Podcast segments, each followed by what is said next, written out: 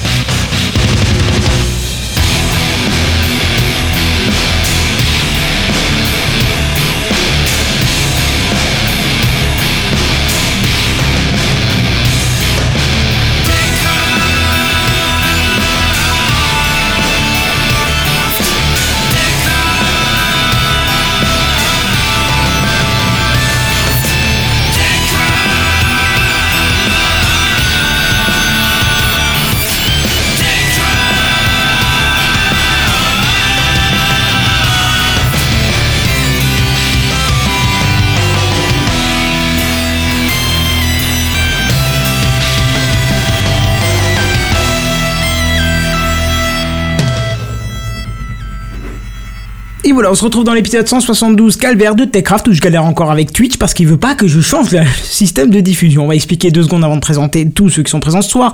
YouTube m'a la- m'a lama- lamentablement lâché ce soir. J'en bégaye tellement j'ai envie de tout péter tellement que ça m'a énervé, mais c'est pas grave.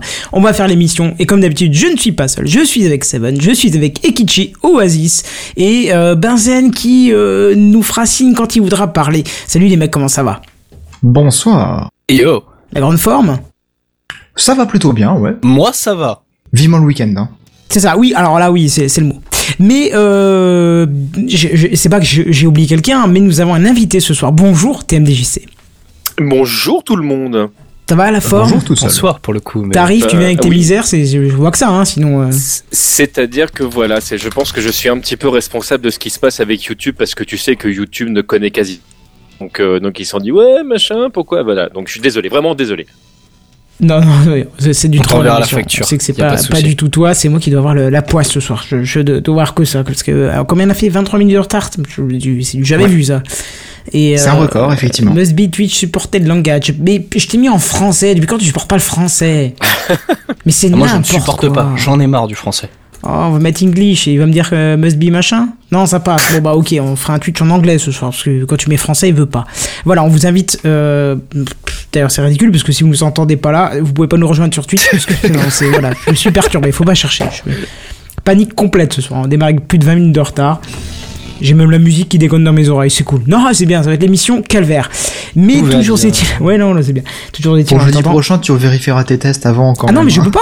Je ne peux pas tester le live avant le live. Sinon, ça démarre un vrai live. Donc Tu peux, pas, je- tu peux pas te faire un live en privé que Ah tu non. vois que toi? Non, ça marche pas. C'est euh, le système de live que j'utilise ne permet pas de, de faire ça. C'est un peu con. Oui, c'est pas grave. Bon, c'est pas grave. On va passer à l'introduction. Et non, c'est pas ça l'introduction.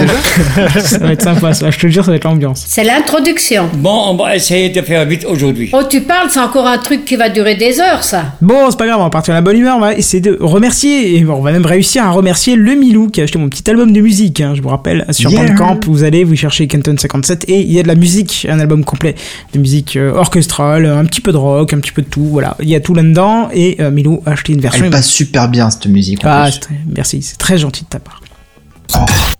Et c'était pas ça. Ah, Une fois que tu l'as perturbé, le Kenton, c'est fini, il est, il est perdu. Eh, c'était pas ça. C'est ce que j'allais dire. Ah non, c'est fini, je vais être stressé toute la soirée. Bref, euh, je vous donne rendez-vous ce week-end à Frémin-Merlebach. Alors pour ceux qui sont de la Moselle-Est, vous comprendrez peut-être pour les autres, bah tant pis, regardez sur une carte, Frémin-Merlebach. Euh, il y a un festival souhaits, hein. du jeu. Le festival de jeux qui s'appelle Et si on jouait? C'est sa deuxième édition et euh, c'est bien. La première était superbe, donc je pense que la deuxième peut carrément être mieux. Alors qu'est-ce que c'est euh, un festival du jeu? Ben c'est un festival du, de- de- de- du, du jeu global, en gros quoi. C'est-à-dire que on va trouver des jeux de cartes, des jeux plateau, des jeux de figurines, des jeux de dés, des jeux en bois, des jeux vidéo et du rétro gaming. Et c'est pas tout parce qu'il y a même une mini escape room. On pourra tester l'Oculus Rift, le HTC Vive. Il y a euh, Yeah. il y a une zone de jeu. Ah bah voilà, Periscope vient de planter. Putain mais c'est Ah, bah, décidément. non, non, mais c'est la soirée, c'est bon. Je, je, je, je, je- je vais tuer des petits enfants pour me venger, c'est pas possible là. C'est euh, voilà. J'espère que l'enregistrement audio tiendra le coup quand même. Ah ouais là, parce que là, ça Parle pas de malheur, vraiment, toi. euh, Ouais non, c'est clair. Et j'ai plus le titre de l'émission. Non, mais on est dans le délire complet, c'est pas grave. Je crois que c'est TechCraft. Eh, attends, tu veux qu'on en rajoute une couche? On est en train de perdre Benzen en fait, parce que il nous dit qu'il a des soucis de, de, de compromis, tout ça, là, et il nous entend saccader. Hmm, non, mais ça va être ça. Qu'est-ce qu'on a encore d'autre? On a là le zone de versus fighting euh, sur Street Fighter 5. Ça, ça peut te parler, TMDJC, non? Ça me parle complètement. C'est un truc qui la- on, on peut même, on peut même le dire en français. hein, on a la zone de jeu de combat hein, parce qu'on essaye euh, désespérément de de- d'angliciser tout ça. Mais jeu de combat, ça va très très bien. D'accord. Bah ouais. Donc du coup, tu viens sur Freeman ce week-end, c'est ça? Tu viens nous... Bah écoute, franchement, ce serait vraiment, vraiment avec grand plaisir. Ce week-end, malheureusement, je ne suis pas là. Ah, les Pour, excuses, euh, tu sais, c'est comme les poils, j'en ai plein le... Pardon. Non, c'est Non, non, c'est problème, que plutôt. je suis euh, d'enregistrement euh, pour un nouvel épisode de Rhythm Fighter ce week-end. D'accord, très bien. Bon, en tout cas, Bon, ça reste tout. dans le domaine. Vous trouverez des zones de jeux musicaux, vous savez, les petits jeux japonais où il faut euh, marcher partout, là, je sais pas comment on appelle Dance ça. Dance Revolution. Voilà, ce like. genre de choses. Euh, une zone d'arcade et aussi un stand de prévention sur la dépendance aux jeux vidéo. Donc ça, c'est vraiment bien aussi. hein. Comme ça, euh, bah comme ça. C'est savoir le message qu'ils passeront quoi.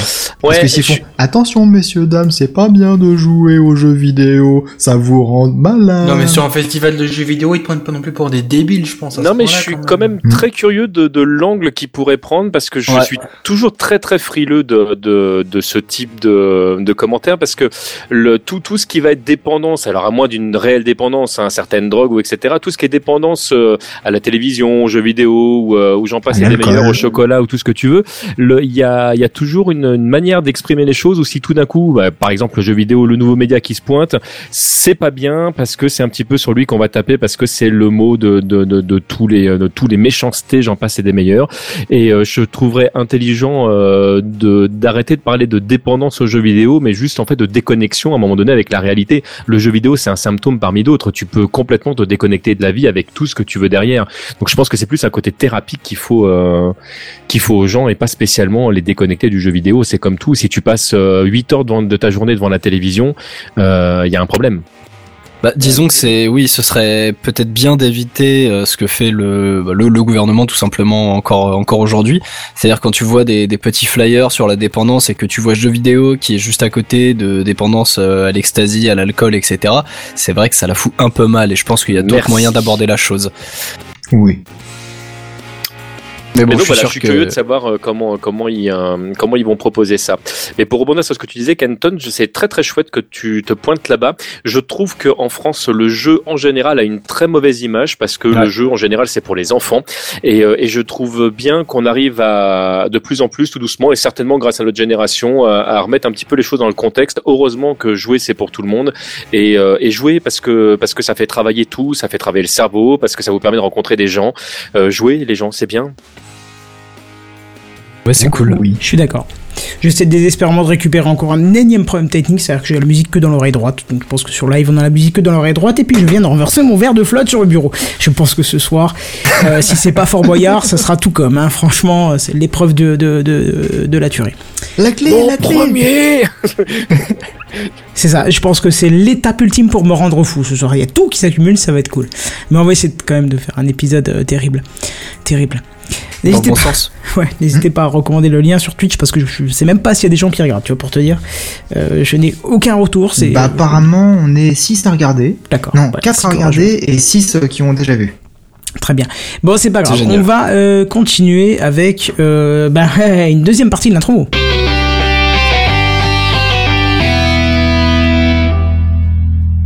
Euh, C'est très très court, c'est juste pour dire qu'effectivement l'épisode 2 de Retro Auto est sorti euh, bah, euh, le 15, hein, samedi dernier.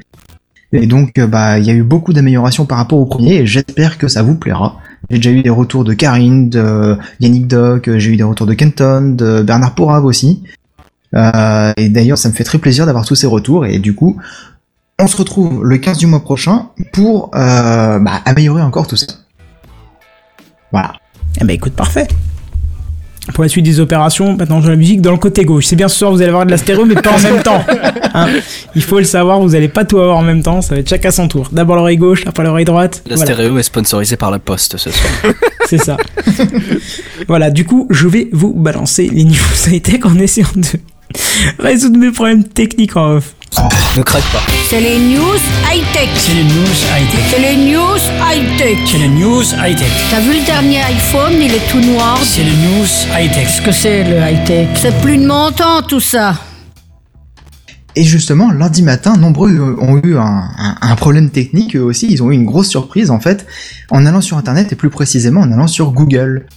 En effet, et j'en fais partie, hein, euh, en lançant son navigateur favori, une petite requête sur Google, un grand classique jusque-là, me direz-vous, hein, et ben plutôt que d'avoir la page google.fr qui s'affiche, avec les résultats, vous recevez illico presto un message du gouvernement disant que vous êtes en train d'accéder à un site faisant l'apologie du terrorisme, rien que ça. Et euh, le site du gouvernement enregistrait ton IP hein, pour qu'on Ouais, ouais, mais t'inquiète, je vais en parler après. C'est vrai que je l'ai pas écrit dans ma news, mais je vais en parler après. Euh, parce que justement, il y en a qui se sont affolés dans les articles et finalement, il n'y a pas vraiment lieu de s'affoler. Je t'expliquerai tout ça. euh. Ah merde. Bah. Ah, parce que moi je suis déjà au Mexique là. Oh, bah, tu peux aller au Mexique hein, si t'as une bonne connexion internet. euh, tu profiteras du soleil, tout ça. Ah, ce sera pas pire que ce que j'ai actuellement, mais bon. Bah, je... oh si, peut-être. Tu peux aller chez moi. bon, enfin bref. Euh, ce n'était pas le seul site concerné en fait, puisqu'il y avait aussi Wikipédia et OVH. Alors évidemment tout le monde parle de Google, mais bon, Wikipédia et OVH c'est quand même deux autres sites très importants, hein, euh, surtout Wikipédia quoi. Et euh, bon, euh, vous vous doutez que euh, Google, OVH et Wikipédia ne sont pas des sites mettant en avant le terrorisme, hein, euh, favorisant la déchéance, etc., etc. Non, non, Non, non. ça va. Et, et en plus de ça, bah, tout le monde n'a pas vraiment été confronté à ce problème.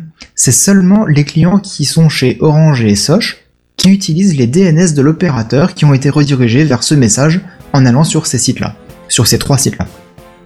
Et la raison de ce mauvais routage, en fait, une erreur humaine euh, lors de la mise à jour de la liste des sites reconnus comme faisant l'apologie du terrorisme aurait Euh. fait basculer donc euh, ces trois importants sites français dans cette malheureuse liste. Oui, Oasis J'ai lu pas mal de personnes qui disaient que ça paraissait trop gros pour que ce soit une erreur humaine, ce genre de truc.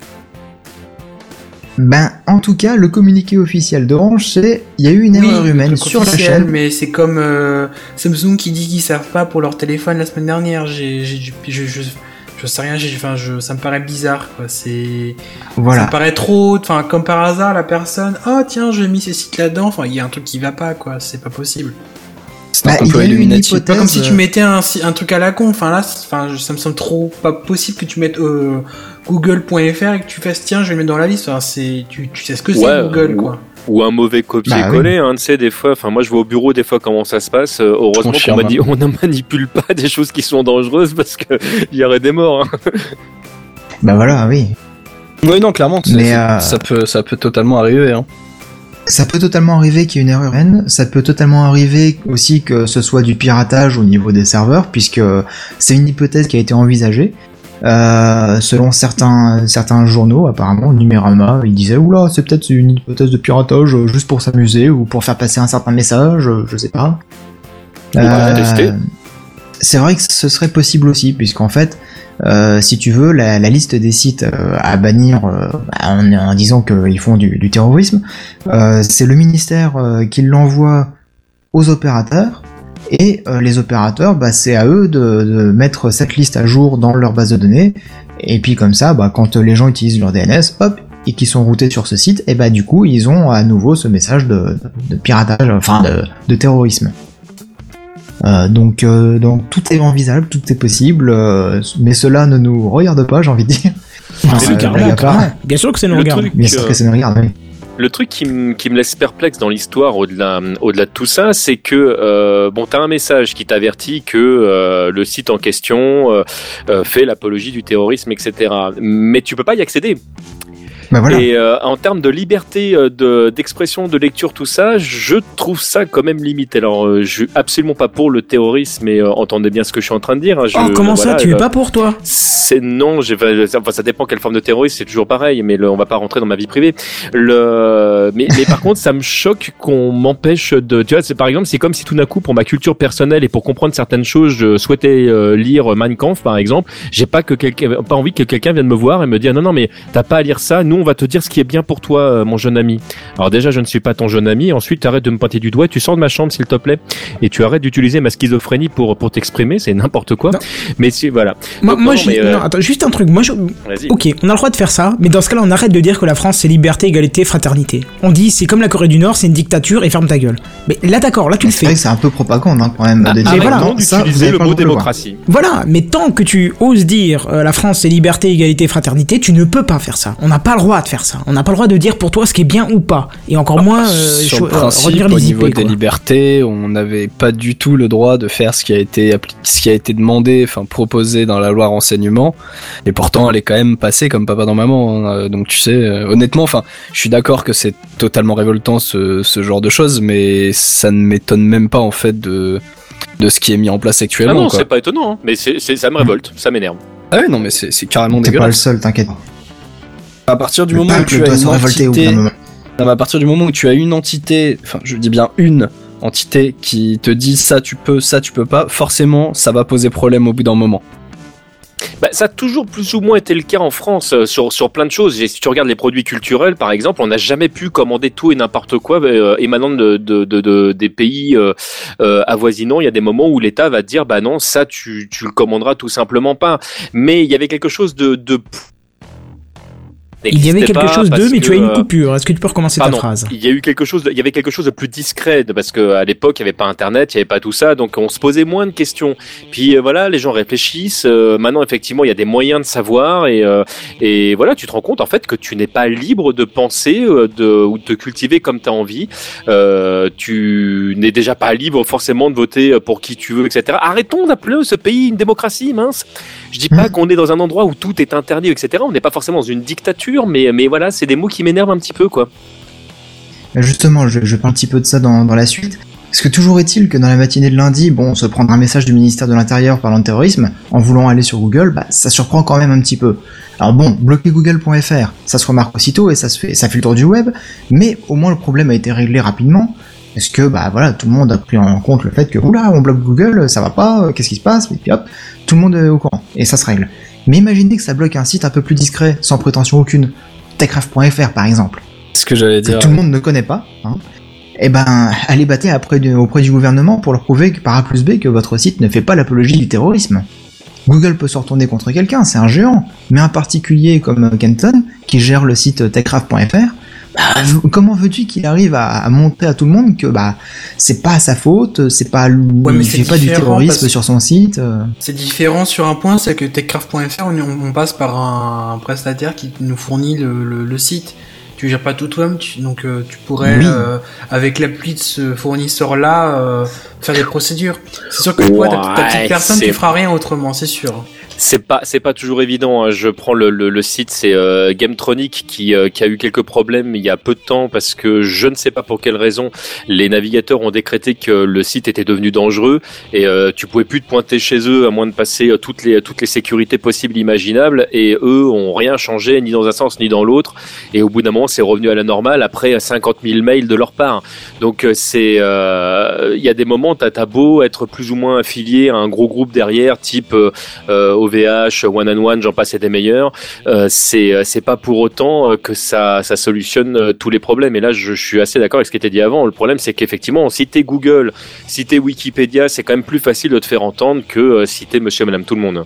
Ah, et puis Ben de voilà. toute façon, c'est même pas, c'est même pas une histoire de, de tuer un gros acteur du net ou pas. Enfin, là concrètement, effectivement, pour le coup, c'est, c'est sûrement une erreur. Mais le fait qu'il y ait la possibilité comme ça du jour au lendemain de, de bloquer euh, un site euh, aussi modeste soit-il, c'est juste un gros, c'est juste un gros doigt euh, envers la neutralité du net dont on a parlé il y a encore pas si longtemps en disant ah c'est bien, hein. c'est bien, il y a des progrès, on commence à s'ouvrir. Ouais, bah pour le coup là, on a on a fait un pas en avant, mais on vient d'en refaire trois en arrière avec ce genre de décision, quoi.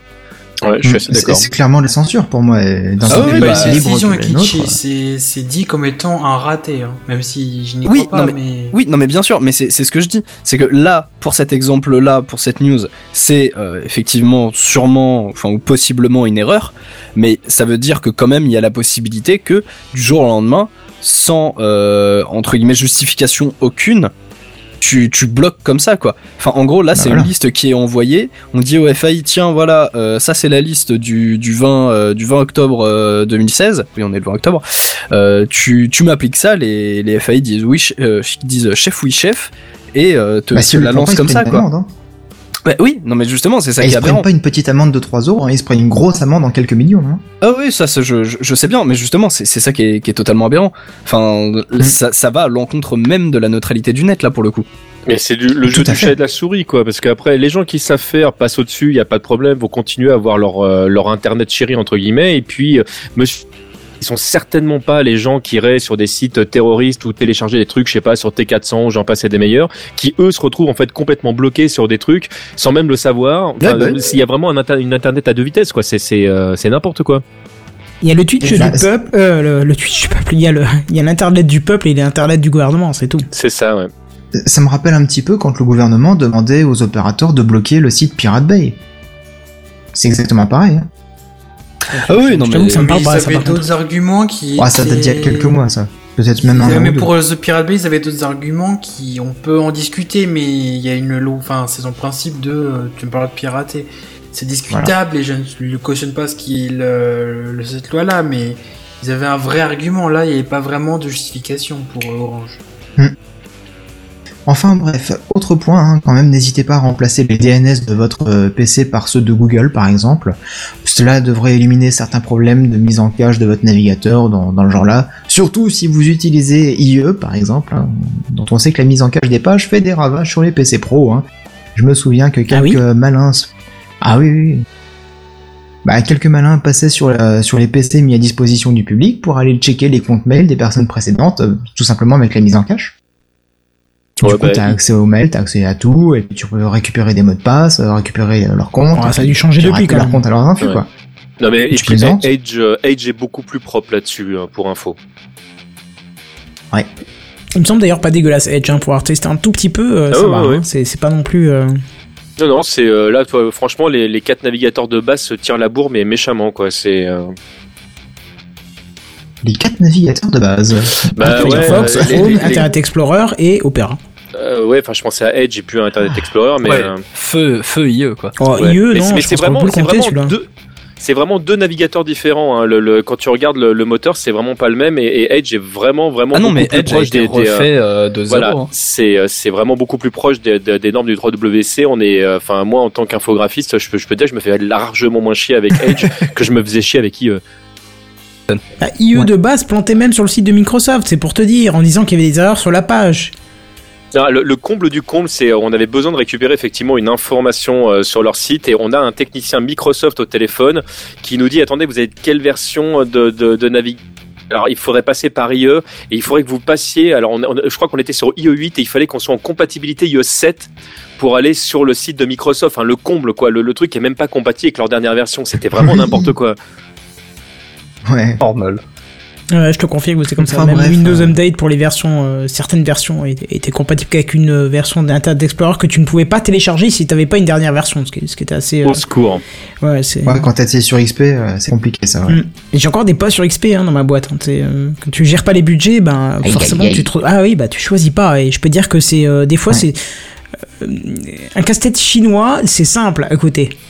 Tu vois, j'ai des postes que je, ne peux plus mettre à jour parce qu'ils demandent un truc qui machin et parce que le driver demande IE machin pour télécharger. Alors t'es obligé de le mettre sur clé USB, mais hein, sur XP des fois il fallait des drivers pour certains clés USB, pour certaines clés USB et tout. Donc tu, passes des 4-5 heures à mettre des conneries juste pour, euh, pour mettre à jour ton PC et puis à la fin il se met pas à jour, tu sais pas Pour pourquoi. grave les drivers sur C? Ouais, ce serait presque ça quoi. Enfin bref. bon voilà. Euh, Enfin bref. Ouais, juste avant de continuer, euh, juste je vais préciser, comme on n'a pas pas vraiment de, de, de live YouTube ce soir, enfin même on l'a pas, euh, je vous invite à poster soit sur Twitch les commentaires, soit sur Periscope et je vais essayer de suivre tout ça. D'ailleurs, bonsoir à nous Doucet, vous pouvez qu'on suit, hein, qui nous dit sur Periscope bonsoir. Et je vais essayer de répondre un petit peu comme on fait d'habitude sur YouTube, mais à partir des autres plateformes. Voilà, on va passer à la news suivante.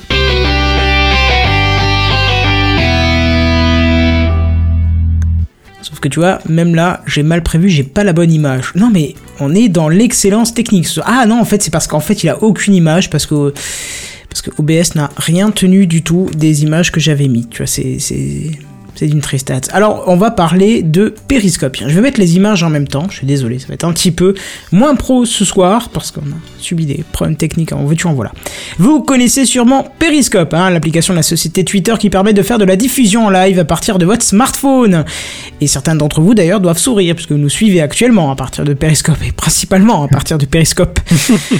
Ce soir, Bref. ouais. Oui, surtout ce soir. Bref, euh, c'est un bon moyen de faire du live mobile, à l'instar de Facebook Live. Mais un des soucis, c'est de ne pouvoir retransmettre que l'appareil photo de votre mobile ou presque. Alors, je dis presque parce que Periscope, contrairement à Facebook Live, permet de coupler une GoPro ou encore les drones de chez DJI, mais ça se cantonne à ça euh, et c'est bien dommage. D'ailleurs, vous nous suivez d'ailleurs à partir d'une GoPro pour. euh, Ok, j'entends un retour euh, TMDJC. Tu Oui, bien- viens juste de couper, c'est moi. D'accord, je, je m'entendais en retour, ça fait bizarre. Mais euh, Twitter n'a pas dit son dernier mot parce que prochainement la société va vous proposer euh, Periscope Producer. Je sais pas comment ça se prononce. Producer? Producer Producer. Un nouveau moyen de diffuser parce qu'il est totalement. euh, il, il est. Pardon. C'est un nouveau moyen de diffuser parce qu'il est spécialement prévu pour que vous puissiez filmer à partir de votre caméra professionnelle. Euh, voire même faire du compositing en live, du multicam, que sais-je ce que vous voulez, puisqu'après vous le diffusez à travers votre bobine. Le tout bien sûr en HD et forcément d'une qualité supérieure parce que c'est votre propre matériel pro qui fera la qualité de diffusion. Producer est déjà en- ouais, c'est déjà en test hein, depuis quelques semaines euh, et en plus pas par des petites boîtes, hein, par des grosses boîtes comme Microsoft, TechCrunch, ABC, CBS, Walt Disney ou encore Louis Vuitton. Louis Vuitton, on comprend pas trop pourquoi. Pour les autres, il y a un peu déjà plus d'intérêt. En gros, Dans quel monde vit-on, comme dirait Louis? Quoi? Oh putain, c'est pas mal ça. Ouh. Mais bon, en gros, considérez que Periscope c'est un relais de diffusion dans ce cas-là, et, euh, et que la cible ce serait toutes les personnes qui souhaiteraient suivre un événement, euh, un événement sans avoir de télévision, en fait. Le service est gratuit et accessible seulement sur demande pour l'instant, et qui dit gratuit dit que la publicité pourrait venir d'ici quelques temps, euh, le, quelques temps, s'insérer dans les vidéos, histoire d'équilibrer, ouais, un petit peu les caisses de Twitter. Essayé de suivre les commentaires qu'on nous dit, le présenteur est snob, il pourrait m'aiguiller. Non, on peut pas t'aiguiller. euh, il faut que, il faut que, il y a, il y a justement Arnaud Doucet qui t'expliquait. Suis ce que, ce que Arnaud Doucet t'expliquait. On est une émission live, même si euh, ça n'a pas l'air de live parce qu'on on se faillit ce soir, mais c'est du live. Donc on peut pas répondre à tout, malheureusement. Quand c'est en rapport avec les articles, on peut. Quand c'est pas en rapport avec l'émission, on ne peut pas répondre. Voilà, c'était le dernier, Ouais. des- dernier aparté que je faisais là-dessus. Sinon, on va pourrir l'émission vraiment de long en large. Ce soir, ça va être vraiment l'épisode. Faut retenir, hein, 172, c'est le pire qu'on ait jamais fait. Euh, voilà. Est-ce que, pour des pros de la diffusion que vous n'êtes pas, est-ce que vous, vous trouvez un intérêt à, à Periscope Producer Bah, En sachant qu'il se, se- juste pour préciser, en sachant qu'il se met complètement en face de l'API euh, Facebook euh, Live qui est en train de se, de, de se rendre euh, disponible pour tous. Hein. Mm, mm, mm. Bah, justement, ouais, moi je trouve que c'est vraiment une très bonne chose. Enfin, ça veut dire que Twitter, enfin ou du moins en tout cas la division de Periscope, comprend enfin qu'il n'y a pas juste des des gens qui utilisent qui utilisent Periscope comme euh, l'utilisation qu'on avait prévue à la base, à savoir euh, voilà des gens qui vont euh, se filmer avec la, la caméra frontale en train de, de raconter leur vie ou, ou faire des soirées Ou chicha. faire une chicha ou des choses comme ça. Voilà, les fameuses soirées chicha dans, dans le périscope français. Mais vraiment là, on, ils se disent ah mais il y a peut-être des gens qui font effectivement des trucs. Euh, est-ce qu'on emploie le terme de pro? Je sais pas, mais en tout cas d'une certaine qualité. Je pense notamment évidemment à, à Techscope de, euh, de, de Jérôme Kainborg. Enfin, ce, ce genre de ce genre d'émission, même si j'ai pas d'autres exemples en tête. Mais il y en a plein, il y en a plein, c'est ça, c'est que Ah oui, oui, Periscope, non mais, en mais bien sûr. Moi, je trouve que tu vois oui, le problème dans le faux sens, en fait. Euh, C'est-à-dire que le, les fumeurs de chicha sont, sont venus après, en fait. Mais au début, Periscope était quand même blindé de choses plutôt sérieuses. Et il faut savoir, parce que pour, pour regarder un petit peu euh, ce qui se passe dans les autres pays, euh, tu t'en tu rends vite compte. En fait, la France est une poubelle niveau périscope. Euh, les autres pays sont beaucoup Ouais. moins beaucoup moins à cet état poubelle euh, dans Periscope et d'ailleurs même le patron euh, de Periscope l'avait dit euh, il va falloir qu'on trouve une solution parce que euh, la France est le pays où les lives euh, sont le, le- le plus in- enfin il avait pas dit comme ça mais Pose le plus de problèmes quoi. voilà pose le plus de problèmes parce que du coup bah c'est une poubelle quoi les mecs se filment en Ouais, train de- ouais. de marcher dans Ah, la rue en je- fumant des clopes et à dire euh, wesh parlez-moi les mecs euh. mais en fait c'est Ouais, pas du tout ça Periscope en France Ouais. en France on est vraiment un cas à part hein, pour Bah, tu veux qu'on parle des Vines français ou les non, Vine non. français sont pas mieux hein. Je pense que en fait euh. Vine mais non mais je pense Oui, que l'État oui. de la France est indépendant de la technologie qu'il emploie on est juste pitoyable de A à Z Non, oui, hein. voilà, je pense que c'est juste la communauté effectivement. Mais enfin après effectivement oui, euh, si si c'est pas le, enfin si c'est moins le cas dans les autres pays, euh, pourquoi pas. Mais je veux dire après, tu as quand même des gens qui vont pouvoir produire du contenu sérieux sans forcément avoir besoin d'avoir euh, Pardon, j'extrapole, mais d'a- d'avoir euh, quatre caméras avec euh, différentes scènes, euh, avec un fond vert de fou malade. T'as des gens qui, peuvent faire un contenu un tant soit peu sérieux et se contenter de d'avoir juste la qualité du smartphone. Mais donner la possibilité à des gens en restant sur la sur la même plateforme, parce que il y a, y a aussi beaucoup de gens, je pense, qui, en voulant euh, avoir un contenu un peu plus riche, si je puis dire, se sont dit ah ouais, mais moi à la base j'ai commencé sur, Perisc- sur sur Periscope, mais euh, j'ai pas les possibilités techniques pour aller plus loin, donc je vais switcher sur une autre plateforme, euh, YouTube Live pour ne pas la citer, même si effectivement pour ce soir c'est pas le bon exemple à citer. oui c'est vrai Ju- juste pour répondre également là en- sur Periscope, on nous pose la question de savoir si on pense que tous les youtubeurs qui euh, qui Vine euh, font des trucs de naze donc sont des nazes. Euh, Il n'y a pas de raccourci à faire dans ce qui a été dit. hein. C'est juste que je je constate que le Vine en France c'est quand même bien de la merde en général. Ça veut pas dire qu'il n'y a pas des gens dans le lot qui font des trucs de qualité. Hein. Là par exemple le Periscope de, de, de TechCraft, je le trouve pas nul. Et pour autant je trouve que dans l'ensemble dans le Periscope il y a il y a voilà il y a beaucoup de merde. Oui non, on, par- on parle de, de, de généralité. euh, Voilà, c'est une généralité. On dit pas c'est 100%. euh, je pense que Periscope, il y a, y un, y a petit truc euh, un peu particulier avec Periscope, c'est pourquoi utiliser Periscope. C'est- celui qui utilise Periscope pour utiliser Periscope. C'est-à-dire juste, je lance un Periscope parce que j'ai rien à faire. Hop, je lance Periscope. euh, ouais, je Oui, viens de parler les gens. Quelqu'un qui ne propose rien de, de constructif, si je puis dire. Et t'as l'autre sens, c'est-à-dire que tu as déjà un produit que tu proposes, enfin un produit, j'aime pas le terme produit, mais un média, une production que tu proposes, et tu te dis ah bah tiens Periscope c'est un nouveau moyen de diffuser, testons. C'est ce qui s'est passé pour nous parce qu'on a testé sur Periscope Ouais, bah oui, c'est et ça. euh, bah du coup on a eu on a eu des gens qui sont venus. Regarde, ce soir on est on est 13, on a déjà été quand, quand, quand le capitaine est venu, on a été plus de 200 ou 300 à la- euh, sur le plus gros pic qu'on ait eu. Euh, Je veux dire, ça dépend des gens, ça peut être intéressant, ça peut être un apport. Alors que YouTube, pour l'instant, euh, stagne. Il il est pas en mesure de mettre en avance, en avant, pardon, ses lives. Ou, ou pas correctement, ou peut-être parce qu'il y en a cla- c'est trop, parce qu'il foutu, il est, il est non. pas foutu peut-être de distinguer des choses peut-être euh, selon les catégories, parce que c'est vrai que bon, YouTube, le live c'est énormément, euh, énormément en fait euh, de, jeux vidéo, tu vois, en live, voilà, c'est ça. Et peut-être que euh, les, les lives high-tech sont, sont peut-être pas mis en avant parce qu'ils sont, ils sont pas en vie ou pas le moyen technique de détecter dans le, dans le brouillard, on va dire, des lives, euh, quelque chose qui sort du lot, hein, je sais pas. hein. Enfin, je dis pas qu'on sort aussi, du ouais. lot, hein, je dis juste que c'est quelque chose qui sort du lot par rapport à ce qui se diffuse habituellement. Hein. C'est parce que. Mm, voilà. mm, mm. Non, mais en tout Bah, cas, en ouais, même de- temps, ce qui est mis en avant euh, sur la plateforme en France, euh, que ce soit sur YouTube, sur euh, Facebook ou sur Periscope ou sur Twitch ou sur d'autres, c'est pas forcément à chaque fois du contenu de qualité. Regarde, quand tu lances YouTube.fr, qu'est-ce qu'il te propose en avant? C'est euh, le mec qui fait de la muscu, c'est euh, les squeezies, c'est les Alors choses c'est comme ça. toujours. Non, mais c'est toujours proposé par rapport à ce que t'as déjà vu. Non, non, non, quand tu lances YouTube.fr sans être connecté. Hein. Ah, je sais pas. Ça m'est pas arrivé Oui, depuis. bah, Oula. Ouais, ouais, ouais. C'est comme l'onglet, bah, oui, c'est la même chose sur l'onglet tendance de YouTube. C'est- parce que le les même, gens ouais, regardent, du coup ils mettent en avant ça, c'est normal. Oui, Bah, bah, voilà. ça, on te met le contenu qui est euh, le plus regardé euh, dans, dans la communauté euh, française, enfin, ou du moins francophone. Donc oui, forcément, tu vas avoir euh, ce qu'on appelle les, les gros youtubeurs, quoi. Et je parle de YouTube, mais c'est valable pour toutes les autres plateformes. hein, Bien sûr, bien aussi. sûr, bien sûr. Hum, hum, hum, hum. Mais du coup, euh, forcément, les contenus qui sont un peu plus intéressants, bah, ils sont peut-être un peu moins regardés, et du coup, ils sont pas aussi bien mis en avant que euh, la merde. euh, Mais c'est un cercle vicieux, il suffit qu'un un moment, euh, parce que beaucoup de, de jeunes personnes ont regardé une vidéo euh, sur Squeezie Pokémon, par exemple. Je, je dis pas parce que j'ai regardé, pour voir ce que ça donnait, c'est pas si mauvais que ça, c'est comique, c'est bien pour les, pour les gamins, c'est un peu moins débile que d'habitude, mais il suffit qu'il y ait beaucoup de, beaucoup de personnes qui ont regardé ça, ça va être mis en avant. Puis comme c'est mis en avant, beaucoup de Ouais. personnes vont tomber dessus, et donc vont mettre un nombre de vues complètement impressionnant et euh, Eh bah d'un oui, bien coup va être dans les top euh, dans les top vues et donc va être recommandé encore plus. Tu vois, c'est un petit peu le cercle vicieux. C'est c'est un petit peu le, Ah oui. le- la vidéo qui se démarque. Un, un chouïa va rentrer dans un espèce de cercle vicieux où ça va éclater en vue quoi. Mais encore, Et à côté de ça, les petits euh, youtubeurs euh, qui font maximum 10 000 vues, bah, ils, ils font que dalle à côté parce qu'ils sont jamais vus. Oui, ça ça, dépend. Après, c'est il- le- ça dépend de la pertinence de la personne. hein. Des fois, ça marche. hein. Ça, ça dépend complètement et voilà déjà de la pertinence de la personne. Puis voilà, enfin notre système est comme ça. C'est déjà pareil dans les médias, enfin les gros médias en général. Ouais, Euh, tu regardes le cinéma, le, le- voilà, on a plutôt tendance à aller voir, euh, euh, je sais pas, le dernier blockbuster plutôt que euh, euh, le dernier film indien. Voilà, bon, c'est c'est c'est comme ça. Ça fait partie du, du truc. Tu sais qu'il y a des moments où ce sera plus difficile euh, de percer euh, si t'es pas dans les codes du moment. Et euh, mais ça ça ne change pas le fait que, enfin moi je, moi je sais que je suis pas client de, de Squeezie, mais je je je n'ai rien contre contre la contre les vidéos qu'il peut faire dans, dans le sens où où le mec il fait un produit qui, euh, qui, euh, qui est fini, qui est propre, voilà, il s'est complètement adapté à son public. Euh, donc j'ai rien à dire là-dessus.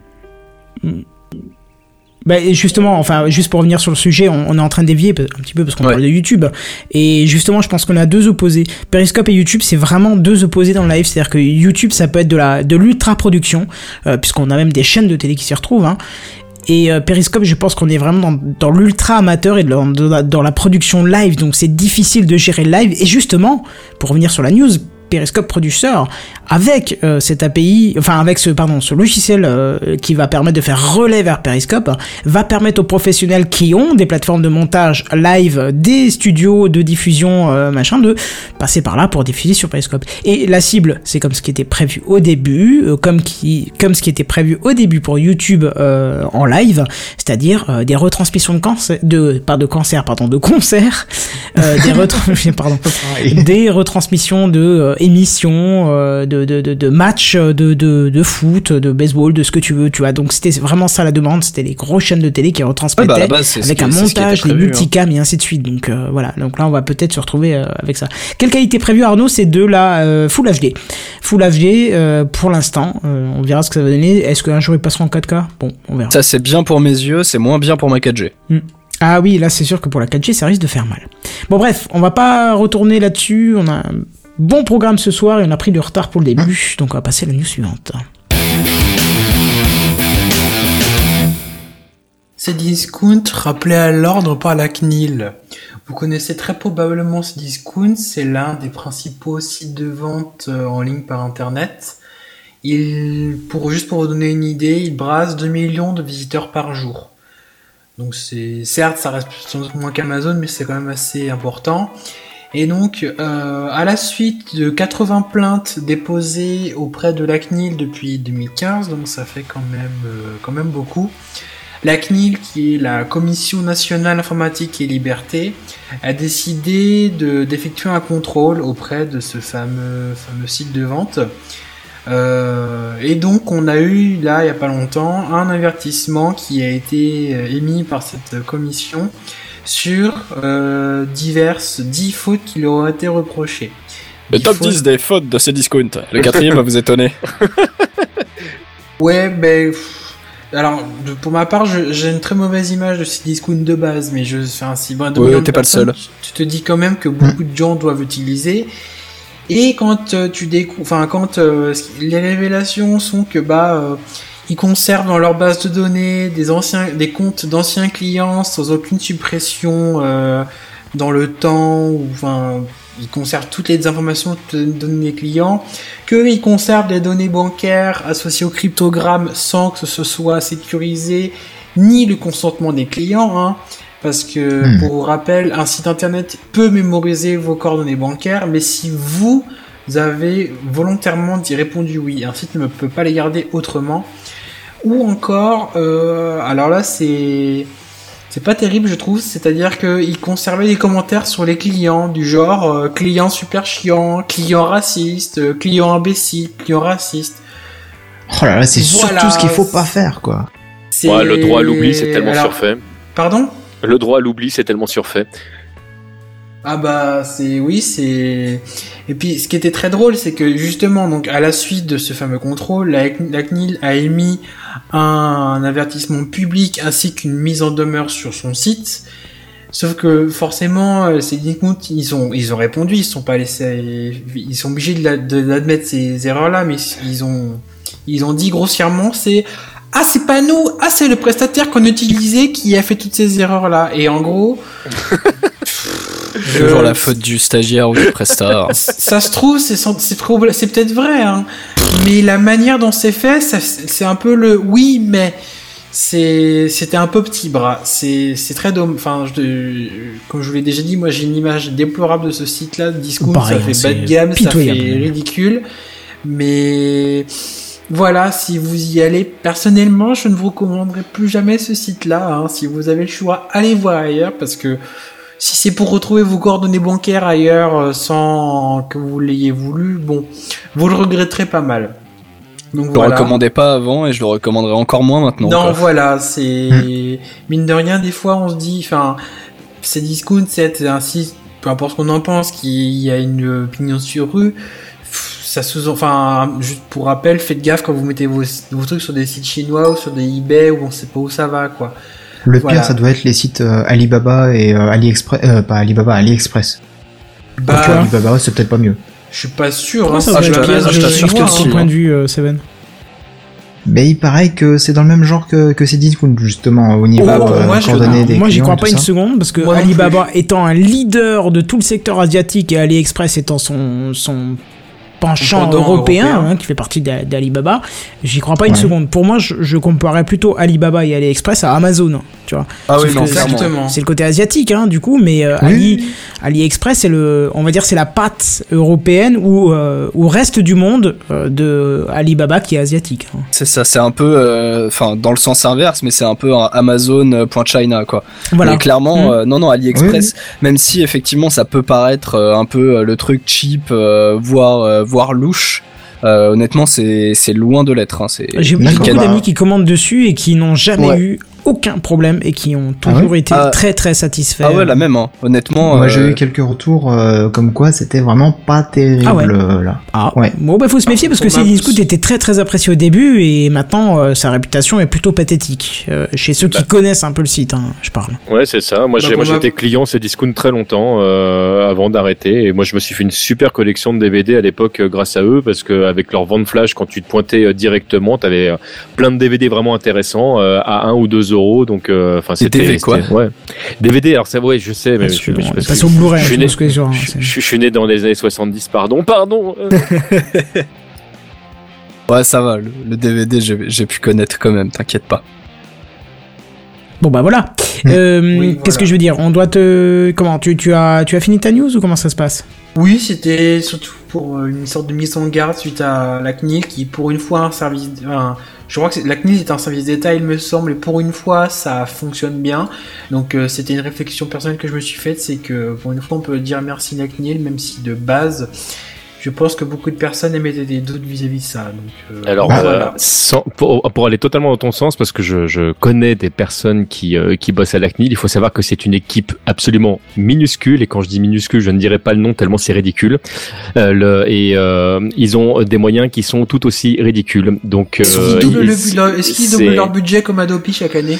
Ils, ils aimeraient vraiment, mais euh, tu sais, 0 plus 0, enfin voilà quoi, le, sans exagération, c'est zéro. c'est- c'est- voilà, c'est vraiment n'importe quoi. Le, et, euh, et on leur demande, enfin ils ont une euh, au niveau demande énormément avec très très peu de moyens et sachant qu'en fait ils ont des moyens qu'au niveau national véritablement. Et, euh, et aujourd'hui ils se battent contre des groupes qui sont évidemment des, des, des grosses structures internationales et c'est enfin, c'est c'est un combat qui est qui est juste euh, ingérable. Donc oui ils ont toute ma sympathie Et je pense que la CNIL c'est un des organismes euh, où on peut totalement leur faire confiance quoi. C'est pas comme le ministère qui va nous mentir ou je sais pas quoi. C'est un organisme qui va qui va qui va être là pour le client, pour le consommateur euh, à chaque fois quoi. Hmm. Bah en fait, c'est des, c'est des gens quand tu te les fous pas à dos, qui, en fait, je les compare souvent aux, aux personnes des impôts, c'est-à-dire que tant que tu les appelles avant et que tu poses des questions, euh, ils, ils sont là, ils prennent le temps de te répondre, il n'y a pas de problème. Le jour où ils débarquent chez toi parce qu'il y a un problème, bah, c'est le moment où ils peuvent un peu se lâcher, quoi. Donc c'est le moment rigolo de la journée. Donc oui, euh, il eux, pas, il oui, faut, il pas se les foutre à dos. Oui, voilà, c'est Mm. ça. Ouais. Bon bah très bien. On va pas épiloguer là-dessus si je vous propose de continuer de passer à la suite. Je prends ça pour un oui. Et c'est à toi, mon cher Kenton. Oui, oui, je validais juste l'image euh, pour être sûr que tout s'envoie. Euh, sans le savoir, mercredi, vous avez peut-être loupé le tournant de notre génération. Un grand pas en avant, hein, peut-être la, peut-être la nouvelle salvatrice euh, pour tous les conducteurs aigris comme moi. Parce que je sais pas pour vous, mais moi, avec les années de permis de conduire que j'ai derrière le nez euh, et que j'ai accumulé, même si je roule pas beaucoup, moi, j'aime plus conduire. hein, parce qu'entre les bouchons, les cons sur la route, les feux tricolores, les cons sur la route, les dodanes partout dans les villes, les cons sur la route, et j'allais même oublier les cons sur la route. Moi, j'ai plus aucun plaisir à conduire. Hein. C'est Je plus peux se comprendre, oui. Si, si, j'en ai encore.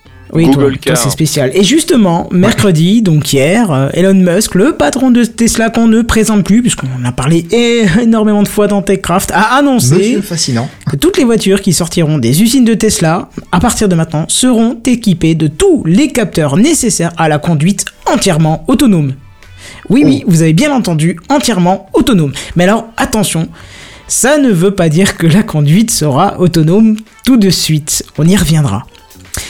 Les 8 caméras, alors qu'il n'y avait qu'une seule jusqu'à présent, vont permettre au véhicule d'appréhender son environnement sur 360 degrés et 250 mètres de distance. Énorme. Ça va. Mais c'est pas tout parce qu'elles sont épaulées dans leur travail par 12 capteurs ultrasons, ultrasons pardon, détectant les objets deux fois plus loin que précédemment. Et le tout sera géré par une petite puce Titan X euh, de Nvidia, ce truc qui est 40 fois plus puissant que la puce qui était précédemment présente dans le véhicule. Par contre, écoutez bien, écoutez bien parce que ça fait un petit peu peur, l'autopilotage sera activé par défaut sans que vous ne puissiez le désactiver. Euh, Voilà. non, là, ça commence à Voilà. poser problème. Non, mais si, rassurez-vous, ça ne veut pas dire que la voiture va conduire à votre place. Non, au contraire. La voiture, elle va piloter en mode fantôme. C'est-à-dire que elle va faire comme si vous étiez en autopilote, mais elle touchera pas au, véritablement au véhicule. Elle va faire ça dans son coin. Elle aura pas Ah, accès aux organes apprendre. du véhicule. C'est juste pour calculer. euh, c'est vrai que dit comme ça, c'est très particulier, mais ça va permettre d'analyser en fait pendant plus d'un an la route, les comportements, les risques, etc., etc. Et euh, c'est même particulier au point que si vous avez déjà eu l'assistance au pilotage dans votre Tesla, sur les nouvelles, ça fonctionnera plus le temps de l'analyse de la- par la voiture. C'est-à-dire que en fait, euh, euh, Elon Musk annonce que ce traitement de données va prendre du temps, mais il faut savoir que même les anciennes fonctions, donc les fonctions de freinage automatique d'urgence, l'avertisseur de collision, euh, qu'est-ce qu'on a d'autre, le maintien dans une file et puis la régulation de vitesse seront non disponibles sur le véhicule. Mais elles seront rapidement et progressivement réactivées. Alors je vous entends déjà me dire, ouais ouais, c'est comme toutes ces news sensationnelles, on entend mais on voit rien arriver même 5 ans après, tout ça, tout ça. Non, c'est Elon Musk. Non, j'allais dire, oui, mais c'est comme tous ces... Ouais, c'est comme Ah toutes ouais, les news c'est- sensationnelles, euh, machin, Et truc. tout ça. euh. Voilà, Ouais. heureusement que j'ai écrit le texte. Merci les gars. Euh, oui, mais là, non. je, je vous réponds. Vous savez qu'Elon Musk, il aime bien faire sensation. Il a déjà prévu une démonstration grandeur nature en fin 2017. Bah voilà, c'est Elon Musk. Voilà, donc en Oui, gros, voilà, après un an d'a- d'a- d'analyse de la route et de traitement des données, eh ben, il nous fera une petite démo. Bon alors, qu'est-ce qu'on peut tirer de cette annonce? Quel est le sous-texte de cette annonce? Eh bien, tout simplement que Tesla souhaite repartir de zéro. Il a tiré des peut-être les, conclusions des, des malheureux décès qu'il y a pu y avoir sur ces véhicules et euh, vont commercialiser des véhicules qui auront certes beaucoup plus de capteurs, mais qui n'auront pas dans un premier temps de fonction d'assistance au pilotage, comme on a déjà pu voir sur les modèles précédents. Puis, grâce à ce nouveau départ, fournir peut-être le véhicule du futur parfaitement autonome qui sera en mesure de vous ramener là où vous voulez sans que vous touchiez une seule fois le volant. Et juste pour terminer, moi j'ai une question euh, qui me reste après tout ça, et je vous la pose, surtout à vous. Pour vous, dans combien de temps, ou plutôt dans combien d'années, le volant va disparaître de la voiture? 24. 24 ans. Ah, D'ici Alors- 2025 à peu près, euh, je pense que ça se généralisera. Alors je, Je sais pense pas, je sais pas si alors on, on- je sais pas si un jour le volant disparaîtra véritablement dans le sens où je pense qu'il faudra toujours que le pilote à un moment donné puisse prendre le relais Ouais, en cas oui. de pépin. Donc je suis pas certain que ça arrivera. Par contre la question que tu poses euh, qui est euh, éventuellement dans combien de temps vraiment on Ce ne sera roulera plus nous-mêmes, voilà, ce sera démocratisé. Je sais pas trop, je sais pas combien de temps la France par exemple va mettre à réagir à ce genre de choses parce que pour l'instant la France une comme vous le trentaine savez est quand même très très frileuse Voilà, elle est très très frileuse pour l'instant sur euh, sur le sujet. Non, moi la question que je me pose surtout et que vous vous êtes posé déjà euh, il y a peu euh, et qui, qui est une question à laquelle pour l'instant on va pas avoir de réponse, c'est comment la machine va réagir quand elle aura un choix impossible à faire. Euh, ça vraiment, je suis vraiment très très curieux. Alors ça, qui ça va dépendre des marques. Il y a beaucoup d'articles qui pop en ce moment à propos de ces sujets. Ouais. hein. Genre, il y a Mercedes qui a dit curieux. que quoi qu'il se passe, ils privilégieront le conducteur. Quoi qu'il se passe. D'accord. Ouais, mais alors, mais alors qu'est-ce qui se passe si, ok, donc pas de problème, le, le conducteur, on essaie de, de lui sauver la vie, mais euh, en face de toi, euh, il y, a, il y, a, bah, il y a un poteau, il faut absolument l'éviter. À ta gauche, il y a une petite fille, à ta Ah, mais droite, il y a une vieille dame. Eh ben, il- C'est, c'est, euh, Ah, mais du là, coup, est-ce qu'on tue la petite fille ou est-ce qu'on tue la vieille Ah dame oui, ils tueront la petite fille. Ils l'ont Ah, dit, mais- ils privilégieront. Privi... Oh, je peux pas le dire. Ils vont privilégier. Euh, voilà, ils, pri- ils vont privilégier, quoi qu'il se passe, euh, le conducteur. Mais moi, j'ai une remarque à faire, c'est euh, alors sur le principe du choix impossible, je, enfin, au vu du nombre de personnes et de voitures qui sont potentiellement vendues, ça y arrivera un jour. Mais comment tu arriveras à discerner que c'est une vieille dame ou un ou quelqu'un qui a la forme, enfin, les certaines personnes physiquement, ouais, mais enfin, ça reste, c'est des points de détail, je veux dire. J'ai du mal à croire Enfin, que on tu a- de la reconnaissance de visage pour détecter que c'est euh, quelqu'un qui est euh, en plein dans sa jeunesse, qui a 25 ans, Mais je m'excuse, jeune gens, mais on est en 55 train de revenir vers un truc qu'on a déjà traité X fois, où on n'a pas su donner de réponse. Et là, le sujet, c'est vraiment pas ça. C'est parce qu'il n'y a pas de réponse. pour Voilà, je voudrais vraiment qu'on parle de la voiture autonome. C'est euh, complètement autonome. Bah, pour vous, donc, combien temps- sur la autonome. question. Donc combien de temps le volant disparaît pour vous Et donnez-moi quelques sur le arguments. principe du volant en tant que tel, pour poursuivre euh, mon monologue, euh, je pense que, comme dit pour beaucoup de personnes, qu'il ne di- disparaîtra. Peut-être qu'il sera épuré au niveau des commandes et tout ça, parce que il sera de moins en moins utilisé. Mais j'ai du mal à croire que de, du jour au l'autre, tu pourras t'asseoir euh, en tant que... Bah, tu mets un siège passager, mais côté conducteur, là, avec euh, rien à l'avant, j'ai du mal à croire que ça arrivera. Peut-être qu'avec les, les années qui avancent et le, les, les, euh, je veux dire que les personnes qui arrivent, qui naîtront avec les voitures autonomes, ça les choquera pas de rien avoir et que finalement, d'un jour, ça disparaîtra. Mais je pense que tu peux compter en plusieurs poignées de, de, de dizaines d'années, à mon avis. Ouais, mais je sais Ah oui, carrément. pas. Je dis si ça, si ça Ouais, va ouais. disparaître. Ouais. Moi, pour aller dans, dans, dans le sens d'Oasis, oui, certainement que- qu'on va épurer. Euh, regarde, un, un exemple très très concret. La première voiture qui se conduisait vraiment toute seule, c'était Kit. On l'avait coupé le, le volant, mais il était toujours là. Je suis désolé. Ah, c'est vrai, c'est vrai, volant, il était- Ouais, ouais. Non, mais c'est ça, et puis- il conduisait quand même quand il était dedans, quoi. Ouais, Non, et parce puis il y a, y juste une euh, il y a juste une dimension aussi qui est euh, parce que tu disais au début de, de, de ta news Kenton que toi c'est- tu, tu, tu n'aimes plus conduire mais tu as des gens qui gardent ce plaisir de la conduite. Et qui même si euh, parce qu'effectivement le tout l'intérêt de la voiture autonome euh, pour je pense 98% des cas c'est une stat totalement random ça reste le côté pratique, c'est-à-dire j'ai pas à me faire chier à, à euh, moi-même faire le trajet du point A au point B. C'est je pose mes fesses sur le siège à mon point A et je redescends au point B. Et pendant ce temps-là, je traînais sur Twitter. Mais tu as des gens qui garderont ce plaisir. Donc pour cette Ouais. question au sens premier du terme, en fait, alors littéralement, euh, quand est-ce qu'il y aura plus de volant Je sais pas si ça arrivera. Enfin, si ça arrivera sûrement un jour, mais ça, ce sera, je pense, dans très très très longtemps. Après, pour le je pense peut-être ce que tu as voulu dire dans cette question, savoir quand est-ce que euh, vraiment le, la voiture autonome 100% autonome, j'entends, ou au moins 99,9% euh, sera démocratisée, ça je pense que ça devrait arriver Ah non, non, c'était pas ma question. Non, non. Ah, d'accord, quand est-ce qu'il n'y a plus de volant c'était vraiment quand est-ce qu'il n'y a plus de volant C'est-à-dire Bah, que quand euh, est-ce. En gros, le sous-texte ouais, ouais. de cette question, c'est quand est-ce qu'on aura jugé que l'intelligence artificielle est assez développée pour Mm, pouvoir mm, mm. enlever le volant parce que ça veut dire qu'elle supplante euh, le, le comportement con- de, de, de, de conduite humaine. Donc moi, moi pour répondre Plusieurs à, et, à, et à ouais. Kichi et à Kenton, donc je pense que le volant ne disparaîtra pas complètement. Peut-être qu'il sera des fois caché complètement, mais qu'en cas d'urgence, il ressortira, histoire de pouvoir dire si jamais il y a voilà exactement si euh, Moi, je peux vous poser voilà. une question du coup pour réagir à ce que vous dites. ouais. Pourtant, il me semble que dans les avions, euh, l'autopilote n'est pas désactivé là, désactivable par le pilote, il est désactivable par, la, par le sol, il me semble. Donc, si une rupture de communication avec le sol, il me semble que le, le- le pilote peut plus rien faire. Si je dis pas de Je- bêtises. Non. Ça, ça, ça m'étonnerait, mais euh, mais c'est c'est peut-être une ça. connerie, hein, mais je- il me que semble c'est que tu ça. dis une grosse connerie là. ouais. D'accord, En, ok. en bon. tout cas, pour euh, pour répondre à Ikichi, oui, il y a des gens qui préfèrent conduire. que- euh, très clairement, moi, j'ai un frère. Si tu le dis du jour au lendemain, il y a, il, peut, il peut plus conduire, il va juste péter un câble. Mais il y a un moment donné, à mon avis, où la loi te laissera pas le choix. Je pense Ah que oui, oui, le c'est moment où tu conduiras, ce sera le moment où tu iras. Ce sera comme quand tu vas faire du karting aujourd'hui. En fait, tu auras des endroits exprès pour où tu, auras le c'est plaisir de Ce conduire. sera euh, uniquement sur circuit. Pas triste. voilà. Ouais, ce sera triste. Mais pourquoi ce serait triste? Arrêtez de faire chier. S'il y en a Parce qui que aiment c'est pas conduire. Mais toi, c'est ton plaisir. Moi, ça me brise les, moi, ça me brise les noix de conduire. Ça me Oui, brise les noix parce que les, les 80% des personnes qui, qui, qui, qui, qui- qui roulent autour de toi sont des cons. Alors certes, c'est mon regard aigri qui le dit, mais euh, voilà. Oh, t'es pas le seul à dire ça. se Après, t'inquiète déplacer, pas. c'est chiant. Mais conduire, c'est agréable. Alors, juste pour préciser, on nous dit, je regarderai le, le, le replay sur YouTube. Il n'y en aura pas cette fois-ci parce qu'on n'est pas sur YouTube. On a eu un gros problème, on n'est pas sur YouTube, donc il n'y a pas de replay. Voilà. Euh, Ah, continue, sauf pardon. si tu récupères la vidéo de Twitch que tu mets après sur YouTube. Ça, tu Je dois ne sais pouvoir faire. même pas comment on fait, mais si, si je Ah peux, bon, écoute, pourquoi on, pas, essaie, on essaiera de regarder. Ça marche. Oh, Google est ton ami quand il n'est pas listé en tant que site terroriste. C'est vrai. C'est ça. Mais euh, du coup, moi je pense que les voitures autonomes seront démocratisées autour de 2025. Genre, en 2025, tu pourras acheter, je sais pas, une, un équivalent de 308 euh, à 30 000 euros ou 25 000 euros euh, en voiture autonome. Après, pour que le volant disparaisse vraiment de l'habitacle, moi je pense Ça que ce sera temps. plus autour de 2035-2040. Parce que c'est surtout euh, psychologique, ça. C'est- J'espère que je serai techniquement, encore là ouais, pour, on sera pour capable voir de le tout ça, tu vois.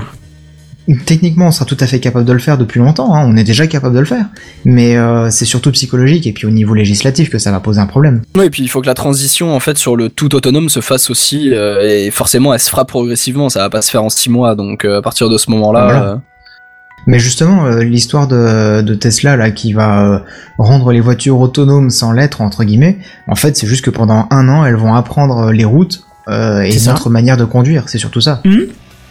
Et je trouve que c'est vachement bien ce qu'il a fait Elon Musk pour revenir un petit peu plus sur la news quand même. Qu'ils disent tout ça parce que justement euh, il y avait de plus en plus de polémiques comme quoi les voitures autonomes elles étaient pas si autonomes que ça l'autopilote c'était pas un autopilote Alors, ça a jamais été des voitures autonomes, Tesla. hein. Ouais, ouais, non, mais justement, il y a de plus en plus de polémiques à ce sujet-là, autour de, de, de ce mot autopilote euh, qui n'en est pas vraiment un. Et euh, du coup, euh, bah, Elon Musk, ce qu'il fait, c'est quand même pas mal au niveau marketing, quoi. Oui, oui, carrément. oui. Parce que t'as d'autres constructeurs qui se seraient euh, lamentablement vautrés là-dessus, et puis qui disaient Oh non, on a essayé de corriger le problème, et puis finalement, le problème existe toujours plus ou moins. Là, il dit Non, ok, il y a eu des problèmes, on part de zéro, on efface tout, on recommence, et euh, on va essayer de corriger tout euh, dès le début. Et c'est quand même magnifique, ça. Oui, c'est aussi avouer qu'il a fait des conneries avec les. Enfin, entre guillemets, Ouais, voilà. c'est c'est avouer leurs erreurs sur euh, les, les voitures qui ont malheureusement engendré, Mm, certes pour l'instant, aucune fois ils n'ont été jugés coupables, mais qui ont euh, engendré des morts. Oui, voilà. Et on dit toujours, euh, faut avouer, faut à demi pardonner. Donc euh, c'est beaucoup mieux au niveau ouais. du grand public. Ça. Je suis Ouais, pas sûr que quand il y a une mort, ça. tu peux, tu puisses euh, avoir ce même adage. Non. Mais, euh, non, Ouais, pardon, c'est moi, c'est moi, pardon. bon, moi, c'est bon, t'es pardonné. ça pardonnez, arrive. à demi, pardon. ce que je veux dire, c'est que voilà, il reconnaît que euh, Tesla est plus ou moins en tort dans les morts qu'il y a eu. Sans le dire, tu remarqueras cette euh, stratégie euh, de communication. hein, Mais voilà. tout en finesse de Monsieur Musk, hein, toujours. Mais c'est ça qui est magnifique quand même. Et là, je rejoins mon, mon William, je trouve ça fascinant. Ah oui, oui, c'est fascinant. ce- ce- cette manière de dire euh, on, on fait une voiture beaucoup mieux, mais on enlève toutes les fonctions dans un premier temps. C'est quand même énorme, quoi. T'imagines, c'est comme si t'achètes un nouveau PC, mais on te dit ouais, mais alors attends, parce qu'on va enlever la souris en Bluetooth, euh, le clavier, bon, il va fonctionner qu'au bout d'un an. Euh, Je schématise, bien sûr, j'exagère, mais c'est un petit peu le.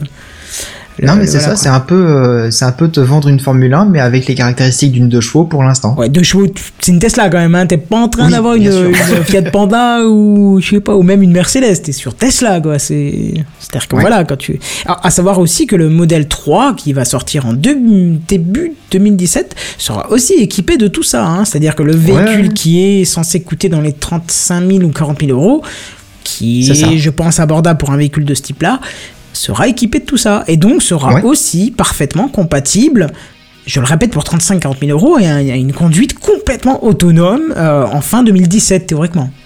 C'est pour ça que je dis que d'ici 2025, on en verra beaucoup plus facilement sur nos routes. Surtout que putain, quand tu viens en 2025 déjà, c'est pas très loin, mais alors 2017, Bien c'est carrément demain matin quoi. Bah, c'est Mais c'est clairement demain matin, oui. Qui suit là. hein. Hmm. C'est c'est effrayant quoi, c'est voilà, moi ça me fascine. Bon Et bref. euh, du coup, Elon Musk, c'est- il y a que ça qu'il a fait comme présentation parce qu'il y en a certains qui envisageaient aussi le modèle Y, un espèce de SUV. Bah écoute, euh, moi en tout cas c'est que ce que j'ai entendu sur le... J'ai pas suivi la conférence, mais j'ai entendu ça dans les news, donc euh, je peux pas Ok. t'en dire plus. C'est ce qui a apparemment fait, fait beaucoup de bruit. Parce mais que voilà. comme je te disais justement en off, euh, j'avais checké un petit peu euh, pour voir de quoi il allait parler. J'avais pas réussi à trouver moi perso. Ah bah voilà, mais en tout cas c'est ça, tu sauras que maintenant les Tesla vont pouvoir conduire de manière autonome très très rapidement. Et nous Ça, aussi, cool. euh, même si on est très peu autonome ce soir, on va essayer de continuer quand même. Ouais, Elon Musk qui revient sur ses décisions, ce serait bien. Il faudrait qu'Apple fasse la même chose avec le port jack. Justement, Apple, je, je fais quand même ma transition, je m'en fous. Bon, ça, ça fait un peu, un peu plus d'un mois maintenant que l'iPhone 7 est sorti, grosso modo, hein. Et euh, bah voilà qu'Apple nous annonce encore de nouveaux produits. Apple, c'est un peu ce pote super relou qui vous envoie des messages tous les jours, savoir ce que vous faites si vous voulez sortir.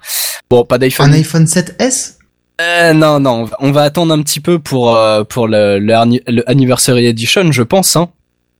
Ce sera bientôt les 10 ans de la bébête. Ah oui, quand même. Ah bah oui. Je pense Ouais. d'ailleurs que euh, on sautera même le, le S, mais bon, ce n'est pas le sujet. Tu sauteras qui tu voudras, cela ne nous Cela regarde ne pas. ça regarde ne pas, regarde oui. pas. Non mais non, pas d'iPhone, pas d'iPhone 1, 2, 3, pas d'iPhone 8 tout de suite. Je pense qu'ils vont zapper ça parce que c'est très dur à dire en français. Mais on a eu euh, depuis quelques mois moult rumeurs euh, qui nous annoncent euh, la sainte arrivée des mises à jour de la gamme des ordinateurs de, la marque à la pomme. Nouveau MacBook Pro, MacBook Air, euh, Mac Pro, Mac Mini, Mac Mini pardon. On refait tout depuis le début. Bon, je vais pas rentrer dans les détails des innombrables mal, je suis désolé, des innombrables rumeurs, je mets des mots trop compliqués. Je pense qu'on discutera de ça une fois que l'event sera passé, euh, à savoir jeudi prochain.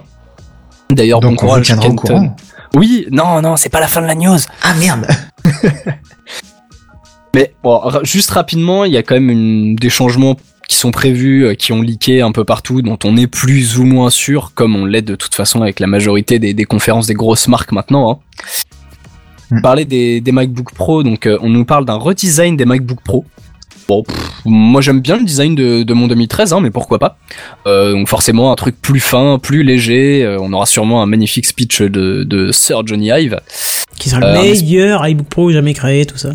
Exactement, jusqu'à l'année d'après. Enfin, peut-être pas l'année d'après pour les Mac, mais jusqu'au prochain du mois. Euh, apparemment, il y aura un espèce de Force Touch aussi euh, amélioré pour le trackpad, même s'il me semble que sur les derniers, c'était déjà mis ça, en ouais. place. Ouais. Apparemment, là, le, ce sera le meilleur euh, trackpad Force Touch euh, jamais créé, hein, Avant le prochain. avant le prochain. Euh, on parle aussi d'un port USB-C en guise de chargeur. Donc, euh, est-ce qu'il faudrait euh, tirer sa petite larme et faire adieu euh, à ces MagSafe On ne sait pas. Euh, on a aussi euh, des rumeurs sur euh, du Thunderbolt 3, sachant que là on est euh, on est sur du 2 pour l'instant. Ça veut dire des, des débits euh, énormes euh, en Thunderbolt. Des débits, euh, les débits les plus élevés jamais jamais réalisés sur un MacBook Pro, oui bien sûr, jusqu'au prochain. Mais j'a- j'avais fait une news à l'époque sur, sur les Thunderbolt et justement le Thunderbolt 2 déjà il permet pas mal de choses. Alors le Thunderbolt Ouais, ouais. 3 au niveau débit je crois que c'est plusieurs gigas par seconde, c'est phénoménal. Ah bah là ça risque d'être super intéressant effectivement. Si ça se démocratise un petit peu plus. Hum, hum, hum. Et une autre petite nouveauté aussi qui, qui euh, pourrait faire son apparition sur les MacBooks, ce serait un Touch ID. Alors, ça Un capteur de- d'empreinte? Oui, oui, le, le Touch ID, c'est le, le capteur d'empreinte que tu as sur, euh, sur ton bouton Home sur, euh, sur ton iPhone. que je n'ai pas. Bah oui, mais toujours. Quand je dis ton iPhone. ça, quoi. Ouais, ok. Bon, si- je, je la refais si tu veux. Et un capteur d'empreinte. Ok. Ouais, parce que j'ai lu pas mal de choses sur, euh, sur apparemment des histoires de, de Touch ID, enfin de capteur d'empreinte sur le Mac, et surtout par l'intermé- l'intermédiaire d'une euh, d'une fameuse bande OLED qui viendrait remplacer les remplacer, c'est possible, remplacer les touches euh, fonctions euh, qu'il y a actuellement sur les sur les MacBooks. Ça pourrait être Vous savez, sympa les petits euh, F1 à F12. Donc en fait, ouais, ce serait une espèce de, de bande euh, tactile, bien évidemment. Et elle ferait office de menu dynamique en fait. Donc euh, par exemple, vous lancez QuickTime ou VLC, vous allez avoir vos boutons euh, play, pause, etc. Et qui sait, peut-être sur des logiciels un peu plus professionnels, peut-être avoir des, des menus contextuels, ce qui pourrait être très très intéressant. Ça, c'est vrai que ça fait pas mal de temps que, que ça traîne sur, sur des sites comme MacRumors, etc. Même si ça risque de gueuler, bon, peut-être pas autant que le jack, mais pas loin, ça pourrait être quand même super pratique. Moi, j'entends si- dire un truc euh, qui pourrait faire gueuler tout le monde au niveau des Mac, c'est que, euh, surtout au niveau des Mac mini, c'est qu'ils envisagent de retirer le port USB. Ah oui, oui, ça j'ai entendu aussi. Franchement, ça fait chier, quoi. Alors, c'est peut-être qu'une rumeur, hein, mais. Bah, Bah, après, ils l'ont déjà tu- fait sur l'iPad. Euh, Après. ils ont euh, déjà retiré le jack, alors pourquoi pas ça hein Ouais, non, c'est ce que j'allais dire. Rassurez-vous, le jack, euh, lui, normalement, restera de la partie. Hein. Parce que Mais j'ai après, aussi. concernant, ouais, concernant le, les ports USB, après, faut se dire que sur le, le MacBook, donc vraiment le, la version notebook euh, des Mac, Il existe plus, euh... Ah non, non, non, tu confonds avec l'ancien MacBook. Moi, je te parle vraiment du Ah. MacBook, euh, celui où euh, tu as euh, 80% de, de la backplate qui, qui contient des batteries et où la carte mère, on dirait un Raspberry Pi. Ah oui, d'accord, oui, oui, oui. Vraiment le, le truc super laid. Mais justement, il y a un port jack et euh, un port USB-C. Je me souviens bien. Bah voilà, c'est ce que je viens de dire, c'est qu'il y a Donc plus il y a port déjà USB plus de port. USB. Mm. Ouais, ouais. Bah, ap- après, sur un MacBook Pro, ce serait quand même relativement aberrant qu'il n'y ait plus, euh, plus, qu'il y ait plus de port USB. Hein. Ouais, mais s'il y a le port USB type C, c'est le nouveau standard, donc il remplace les anciens ports. C'est logique qu'ils mettent celui-là maintenant.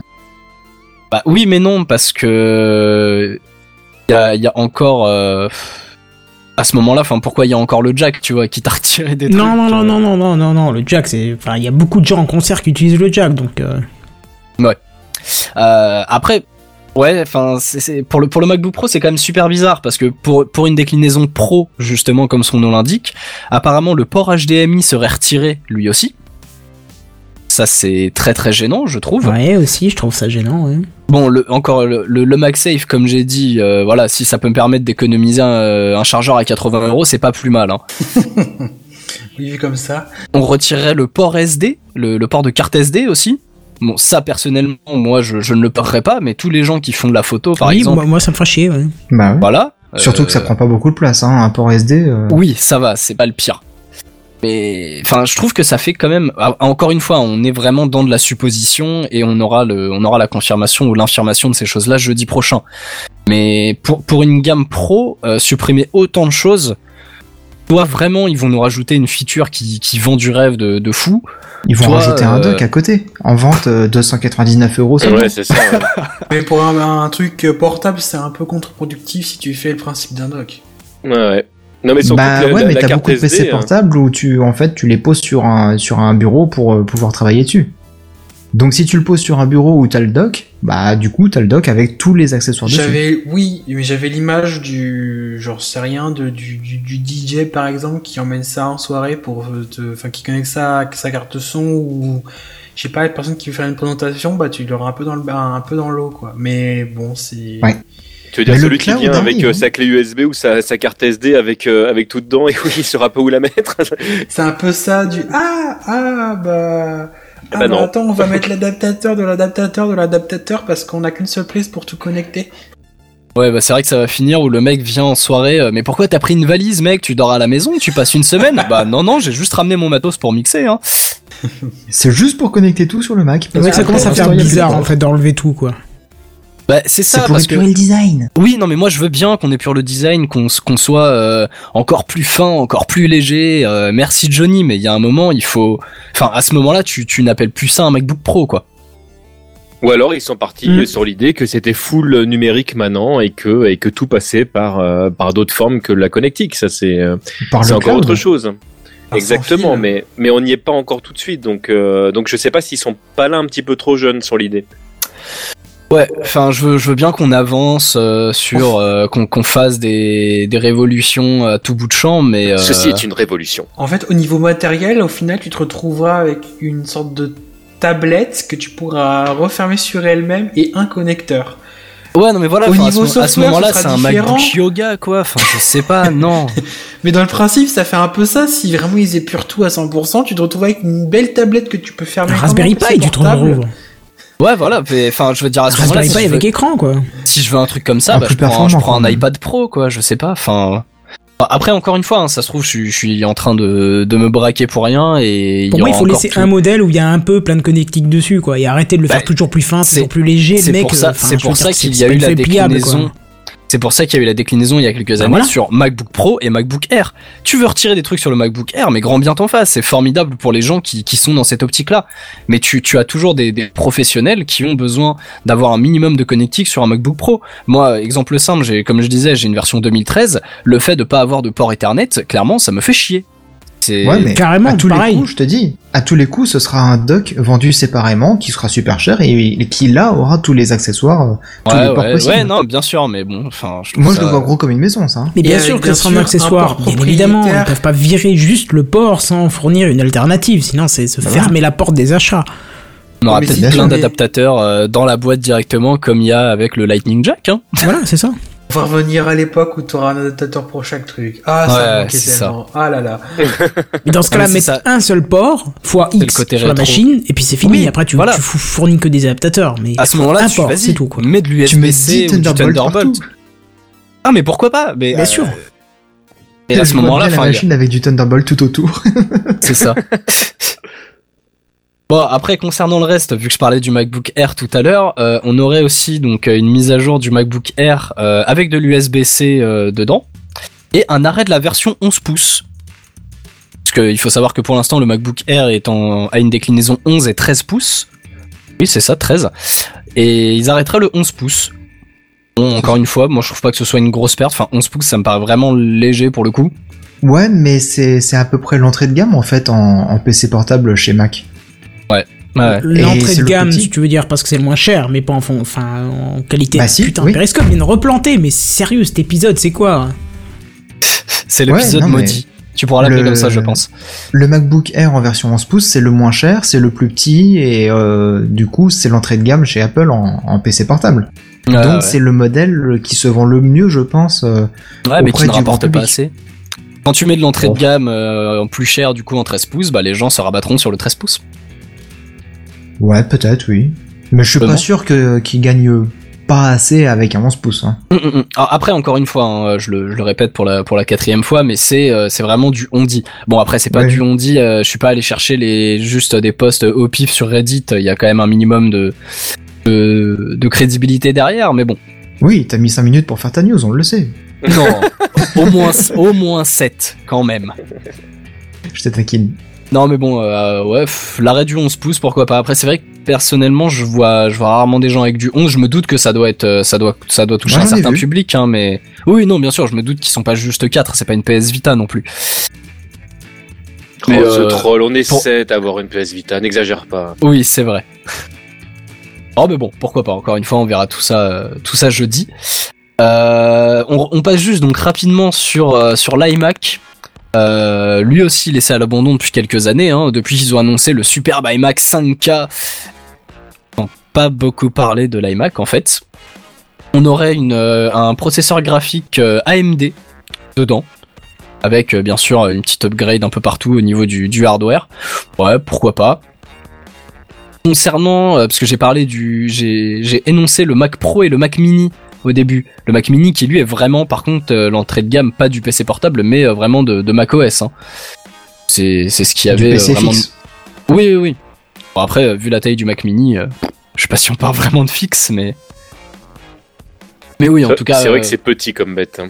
ah oui, bah c'est tout petit. Mais oui, après, il faut quand même les périphériques derrière. hein. Malheureusement, après, en soi, j'ai vraiment ri- pas vu grand chose sur le Pro et sur le Mini. Mais bon, je pense que s'il y a une, s'il y a une mise à jour au niveau de, des, des Mac en général, il y aura une mise à jour du, du Pro et, et du Mini aussi. parce que, oui, oui, oui. ouais. prennent quand même la poussière depuis 2013. On est en 2016. Je pense que, ne serait-ce que pour le Mac Pro, euh, il me semble que j'avais vu il y a, il y a peu de temps un, un benchmark qui comparait, je sais plus si c'est l'iPad Pro euh, ou l'iPhone 6S, où il y avait des benchmarks qui étaient faits au niveau du processeur et euh, l'iPad ou l'iPhone était au-dessus du Mac Pro. Ce qui est dommage Ah ouais, pour, euh, pour, une, pour une poubelle à quelques milliers d'euros. Oui, parce que je reste toujours dans cette blague que le Mac Pro ressemble à une poubelle. hein. Donc bon, on espère en tout cas que qu'il y a des mises à jour euh, aussi sur sur ces petits produits. Donc ça va peut-être se faire en plusieurs étapes, euh, comme c'est déjà arrivé chez eux. En fait, ils vont peut-être euh, rajeunir une partie du euh, du matériel et puis ensuite ils vont arriver sur une avec les deux première autres. vague ouais. et ouais ouais c'est possible aussi. Bah, de toute façon, c'est plus simple pour eux de, de moderniser un modèle en particulier, ou une gamme en particulier, et puis après, une fois que celle-là, elle est lancée sur le marché, hop, ils s'attaquent à moderniser une autre gamme. Ouais ouais Parce que s'ils bah, renouvellent tout d'un coup, ça veut Ouais. dire que dans quelques années, il faudra de nouveau tout renouveler d'un coup. c'est ça aussi. Bah après c'est des publics différents. hein. Enfin je veux dire euh, une Oui, personne oui. qui va acheter un iMac, euh, ça va pas forcément être la même personne qui va acheter un MacBook. Et elle n'en fera pas le même- euh, la même utilisation, elle le gardera Oui. pas au non plus le, le même temps. euh. Mm, mm, mm. Non, non, c'est clair. Ouais, effectivement, c'est c'est vrai que comme tu dis, euh, ce sera peut-être en, en plusieurs vagues, même si, euh, enfin, en tout cas, sur les différents leaks, rumeurs et etc. que j'ai pu voir passer, il y aurait vraiment, enfin, ce serait vraiment sur euh, les, les MacBooks et plus particulièrement les Pros qui auraient qui auraient de la mise à jour. Donc, ce sera sûrement ça qui sera annoncé jeudi. Mais bon, ça. Je, je pense qu'on on saura tout la semaine prochaine vu que je suis sûr que, que Kenton euh, nous, nous fera un joli petit dossier sur, sur la conférence. Alors il y a peu de chances que je t'en fasse un parce que comme ça va se dérouler jeudi soir et que moi entre jeudi soir et le début du live, ah ben il y a à peu près rien parce qu'en général il se finit euh, à quoi 20h, 21h, 20h30, euh, j'aurai pas le temps, c'est Ouais, impossible. Une demi-heure pour un dossier, ça va? Bah non parce que tu sais ça se prépare un Techcraft, tu sais euh, donc euh, c'est- non ça sera euh, inenvisageable. Mais je pourrais peut-être en parler comme ça euh, parce que je l'aurais suivi à haute voix euh, sans texte, sans rien, sans préparation, mais le vrai dossier ça sera la semaine d'après ou on laissera même carrément passer le truc parce que d'autres l'auront fait avant nous hein. Ou Ouais. alors, Bon. on laisse notre spécialiste des conférences euh, s'occuper de ça. Ah bah oui, si tu veux, hein, si tu veux, si tu veux, hein. si tu te sens en une demi-heure de faire le truc, moi je peux pas parce que je prépare le live, c'est impossible de le faire. Mais si toi tu Ouais, me dis, euh, ok, euh, oui j'avais Oui, compris. oui. oui. J'avais Ouais, bien compris que c'était pas toi, Seven, qui allait suivre du Apple. hein. Euh, tu n'as pas les compétences nécessaires pour le faire. Ça c'est bim. J'aurais pu, mais j'ai pas le background dessus. Bah voilà, C'est ça. C'est, je veux Ouais. dire, il te manque le- la partie intelligente. Non, pardon, ça c'est méchant. c'est pour rigoler. Oh, On, on en, bah, on en reparlera euh, éventuellement euh, dans la semaine, ouais, pourquoi pas. Ça marche. Bon, en tout cas, voilà pour les news high-tech de cette semaine. On va passer à une petite news gaming. C'est parti. Et voici les news gaming. News Gaming. Les news gaming. Les News Gaming. Gaming. Voilà. Ah oui. On va parler de Dieu, quoi. Presque de la breaking news. J'ai récupéré cette info aux alentours de 16h, comme quoi on est vraiment au taquet pour préparer TechCraft. à peu près. Pas du tout parce qu'il c'est juste que tu prépares news. tes news le jeudi à, à 16h, c'est tout. hein. Non, pas du tout. Pas du Tu tout. te fais juste griller, Ikichi, c'est tout. Euh, ouais, je m'enfonce moi-même. Donc on va laisser ça de côté, hein Mais- Oh, t'as entendu ta crédibilité? Ah merde Tu peux la ramasser s'il te plaît? Bon, avec toute la hype qui s'est profilée ces derniers mois autour de la théorique prochaine console de Nintendo, si je vous parle de la NX, vous avez dû réagir si vous suivez un peu euh, l'actu jeu vidéalesque. Oui, jeu, vidé Non. jeu vidéalesque est un mot. Non. Non, le, le, la NX, ça ne te parle pas. J'en ai entendu peut-être une fois parler, mais euh, tu sais, les consoles Nintendo, c'est pas ce qui m'intéresse le plus. Hein. C'est peut-être pour ça alors. Ouais, parce en que moi, le- cas- moi, je suis un gamer quand même dans l'âme, alors je, je veux pas une console Nintendo. Non, mais- c'est oh pas, là c'est pas, pro ça de dire ça, c'est Ouais, pas pro. Surtout qu'il y a, il y a plein de très bons jeux sur la Wii U. La Wii U, c'est une console, par exemple, qui a pas su trouver son public, mais il y a vraiment de très très bons titres dessus. hein. Bah franchement, ouais, regarde, il y a Smash Bros. C'est tout. Non, il y a, attends, il y a, il y a le dernier Mario il y a un Kart, il y a, Kart il y a le, le, le dernier Non, non, il Donkey y a Kong. eu- Non, mais il y a eu sérieusement, de il y a très bons titres. Voilà, Il y y a franchement, il y a de titres. très très bons Oui. titres sur, sur cette console. Mais effectivement, la Wii U, ça a quand même été un énorme flop, ça tout le monde s'accordera à le dire. confirme. C'est pour ça que tout le monde plaçait... La, euh, la Dreamcast aussi, et pourtant aujourd'hui, euh, des années après, les gens reviennent en disant Oh, c'était la meilleure console, bah fallait l'acheter, bande de nazes les gens réaliseront peut-être euh, dans, dans 5-10 ans. euh.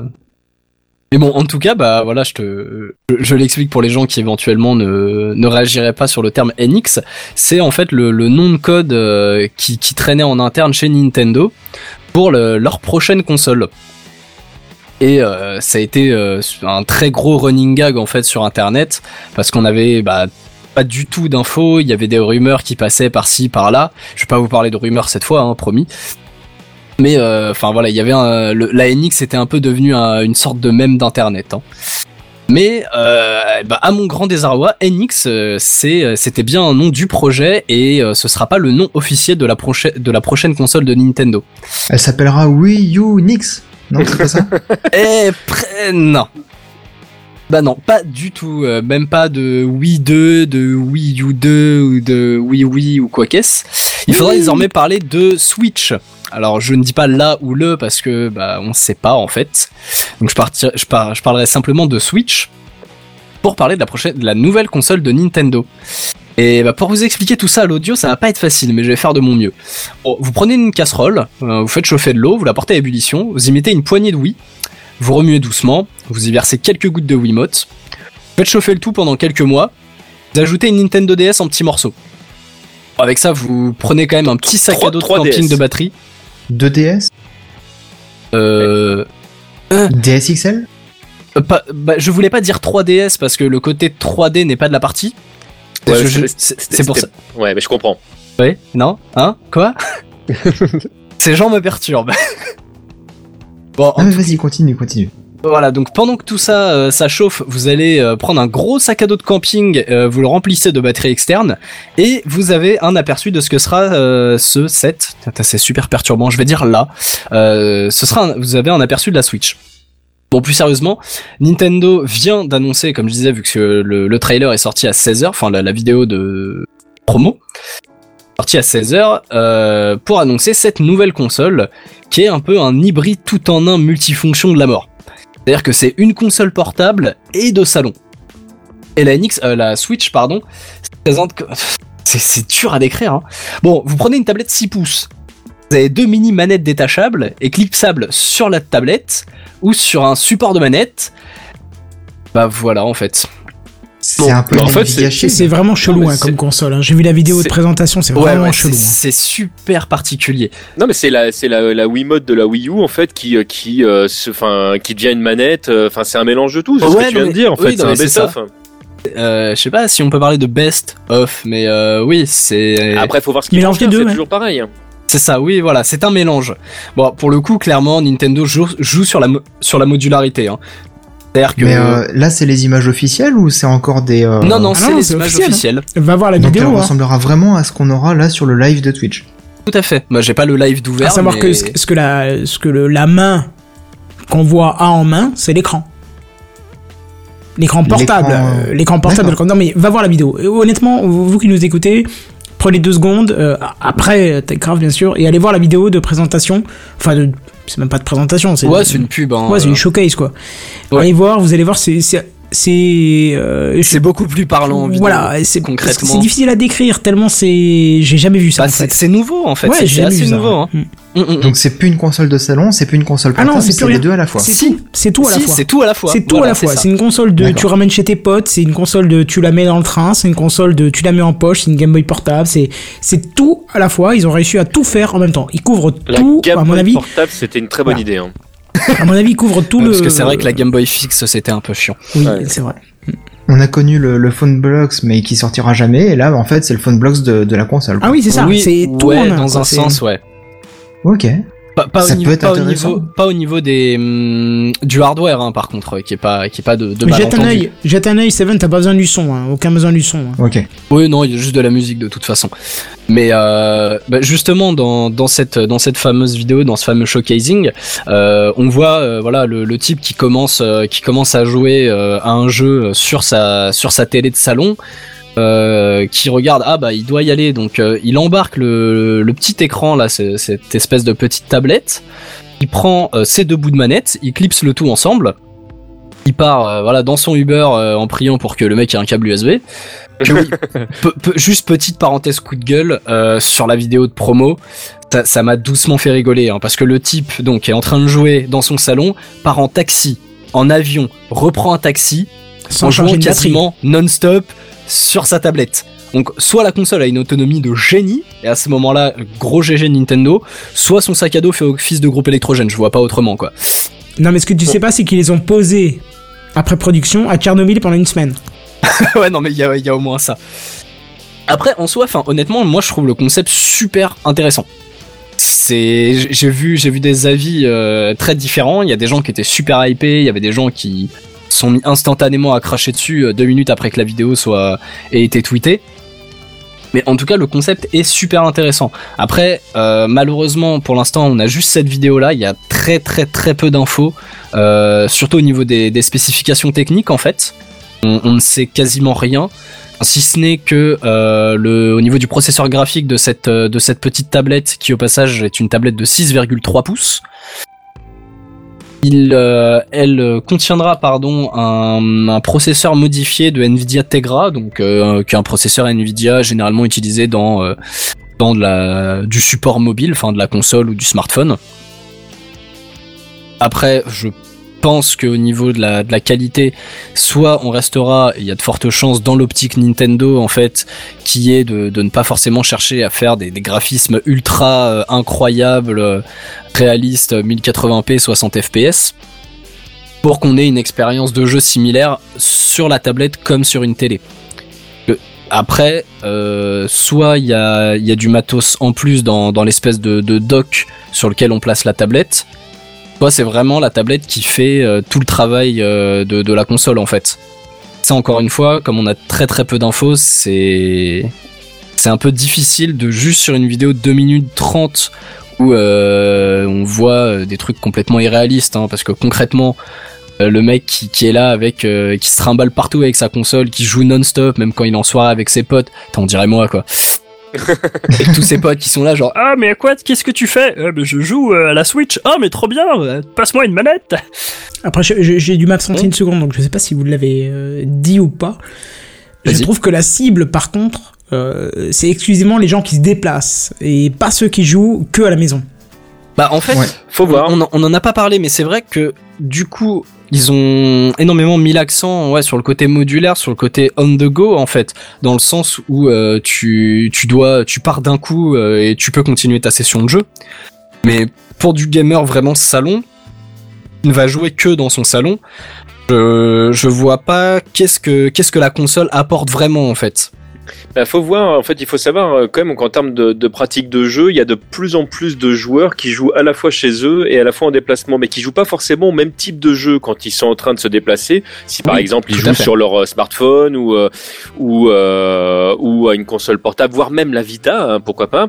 Le, on, on se retrouve avec des gens qui, effecti- qui, qui effectivement vont peut-être euh, switcher d'un jeu à l'autre. Si là tu leur proposes en fait euh, de pouvoir continuer euh, leur partie alors qu'ils sont en déplacement, pourquoi pas Ceci dit, j'avoue que c'est quand même beaucoup plus simple de se balader avec son smartphone que tu as de toute façon toujours sur toi et que les smartphones sont quand même de plus en plus puissants plutôt qu'effectivement de devoir euh, emmener parce que la, la tablette euh, avec une fois qu'elle a les euh, les, euh, les les connectiques de brancher, elle est quand même pas petite. Donc euh, c'est euh, bah oui, il faut pouvoir le transporter après, c'est toujours pareil. Donc effectivement, la Mais question se pose poche, à, oui. voilà, c'est ça. La question se pose à qui elle est dédiée, mais je reste persuadé quand même qu'il y a de plus en plus de personnes qui pourraient vraiment être intéressées par ce type de support. Ah ouais, non, non, après, je, je dis pas que personne ne, ne sera intéressé, loin de là. hein. C'est, c'est vrai que tu, tu prends le, le côté. euh, j'ai, j'ai besoin de, d'avoir le truc dans, dans ma poche. Après, pour prendre l'exemple, moi j'ai, j'ai toujours ma 3DS dans mon sac, tu vois. Mhm. Donc je me dis qu'il y ait une 3DS dans le sac ou euh, une tablette de 6 pouces 3 avec, euh, avec deux bouts de manette. Bon, à la limite, euh, c'est, c'est, la différence c'est pas énorme non plus. Ça prend pas beaucoup plus de place, ouais. Oui, voilà, c'est ça. Après, là, euh, euh, après à l'inverse, c'est que la 3DS rentre dans ta poche. Pas. Non, ce qu'il va vraiment falloir qu'ils pensent, et là je sais pas comment la concurrence va répondre euh, au fur et à mesure, mais ce qui deviendrait vraiment intéressant, c'est que tu aies un support portable en fait qui soit capable de lire vraiment ce que tu fais avec tes consoles de salon, mais qui reste vraiment un support complètement portable. Bah, Et là, ça deviendrait la Switch, intéressant. là. Ça l'est. Oui, non, je, je veux dire, le, tu, tu, enfin, tu mets la Switch et tu mets, euh, bah, voilà, une 3DS à côté ou une Vita, la taille est pas tout à fait la même quand Ah, même. oui, oui. Et euh, ce qui serait intéressant, c'est que voilà, tu étais en train de faire une- ta, une ta partie, de je sais pas trop ouais. quoi, voilà exactement, et que tu puisses reprendre. Tu, tu prends, il y a, il y a plein de. Je, je prends un exemple tout bête. Tu vas sur Netflix par exemple, tu es en train de regarder ton truc euh, sur ton grand écran, et puis euh, là, il faut que tu partes. Tu as la chance de- dans le RER d'avoir de la 4G. Tu continues la série que tu avais démarrée, tu la reprends impossible. directement au bon endroit, tout etc. Bah, c'est ce qu'il faut qu'ils fassent pour le jeu vidéo. Bah, justement, il y a aussi euh, donc le, le problème logiciel, mais il y a le problème hardware. Mhm. Et euh, là, dans la vidéo de présentation que je viens de regarder, là, c'est quand même assez impressionnant parce que tu le vois jouer dans son salon, il met juste le jeu en pause le temps qu'il se déplace pour éviter que la partie continue sans lui. Il se lève, Ouais, il s'approche de, de son dock, il branche en fait les, les, les deux morceaux de manette sur les côtés de l'é- de l'écran, et du coup, hop, la partie, elle reprend directement sur, euh, sur la, la partie tablette. Sans, sans pause, sans temps de Ouais, ouais, changement, sans, sans bug. Ouais. C'est bizarre. Ça reste une démo. C'est ça, c'est ce que j'allais dire. Ça, ça reste une démo. Mais après, est-ce que, encore une fois, ça revient sur la question que je posais un petit peu avant, c'est est-ce que c'est vraiment cette euh, cette fameuse tablette qui fait tout le travail de, de console, ou est-ce qu'il y a un support qui est apporté par le dock? Parce que si vraiment c'est la tablette au final qui fait tout le tout le travail, c'est bon peut-être pas de manière Bah, aussi le dock, c'est qu'un bout de plastique avec un adaptateur vidéo, quoi. Ouais, Ouais, bah mais ouais, ça veut dire que la batterie, elle va fondre à à vitesse grand V quand tu te déplaces. Hein. C'est oui, c'est un peu le risque qu'il y a aussi quoi. Bah, à, à eux de, de gérer leur truc correctement. De toute façon, la console est pas sortie. Ils ont encore quelques mois pour euh, pour finaliser tout ça. Euh, on en saura un petit peu plus après. En fait, la, la deuxième question qu'il va falloir se poser derrière et ce qui certainement, à mon avis, qui va être le plus intéressant, c'est qu'est-ce qu'ils vont véritablement en faire? Euh, si tu mets la Super Nintendo de, de côté, qui était, euh, comme son nom l'indique, en fait, une Super NES euh, finalement, euh, à chaque fois, Nintendo est arrivé avec euh, avec un nouveau système, que ce soit une nouvelle manette, que ce soit euh, avec la Wii, avec vraiment un, un nouveau système. Le, le- ils ont toujours essayé de proposer autre chose qu'une simple évolution. Euh, euh, Oui, que ce technique. soit pas juste une PS3 vers une PS4 quoi. E- Exactement. Et là, du coup, pour l'instant, c'est vrai que je ne vois pas encore euh, l'idée euh, qui pourrait y avoir derrière.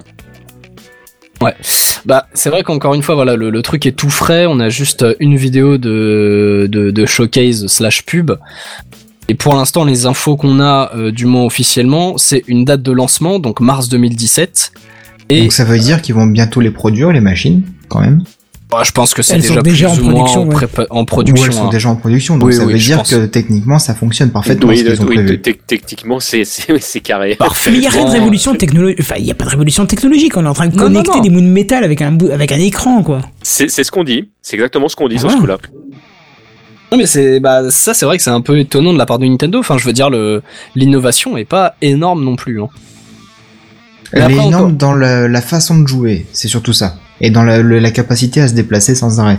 Mais autrement, non, il n'y a rien de révolutionnaire dans le matériel ou quoi que ce soit. Oui, c'est ça, comme Par c'est euh, pas une, une- c'est pas une révolution technologique, c'est une révolution d'usage, peut-être. Voilà. Ouais, en surtout gros, ça, ils, ouais. ont, ils ont juste, euh, ils ont juste repris un peu leur concept de, de mablette là, Ouais, ouais. de, de, de grosse manette avec écran. C'est juste qu'ils ont rendu la chose portable Voilà. et, euh, et qu'il y a les côtés modulaires. Enfin, je veux dire, c'est pas, c'est pas un, euh, un truc de, de ouf. Hein. Mais sauf que pour l'instant, euh, bon après faut voir quels seront les, les, les à côté, mais tu perds complètement l'aspect Wiimote que tu pouvais y avoir euh, sur les deux versions précédentes, enfin les deux consoles précédentes, euh, où tu avais vraiment en fait le principe de jeu qui était accessible à des gens qui n'étaient pas forcément joueurs de base. Ça je me Ouais, demande en ouais. fait, on, on sent que la- le, le, le public n'est plus le même quoi.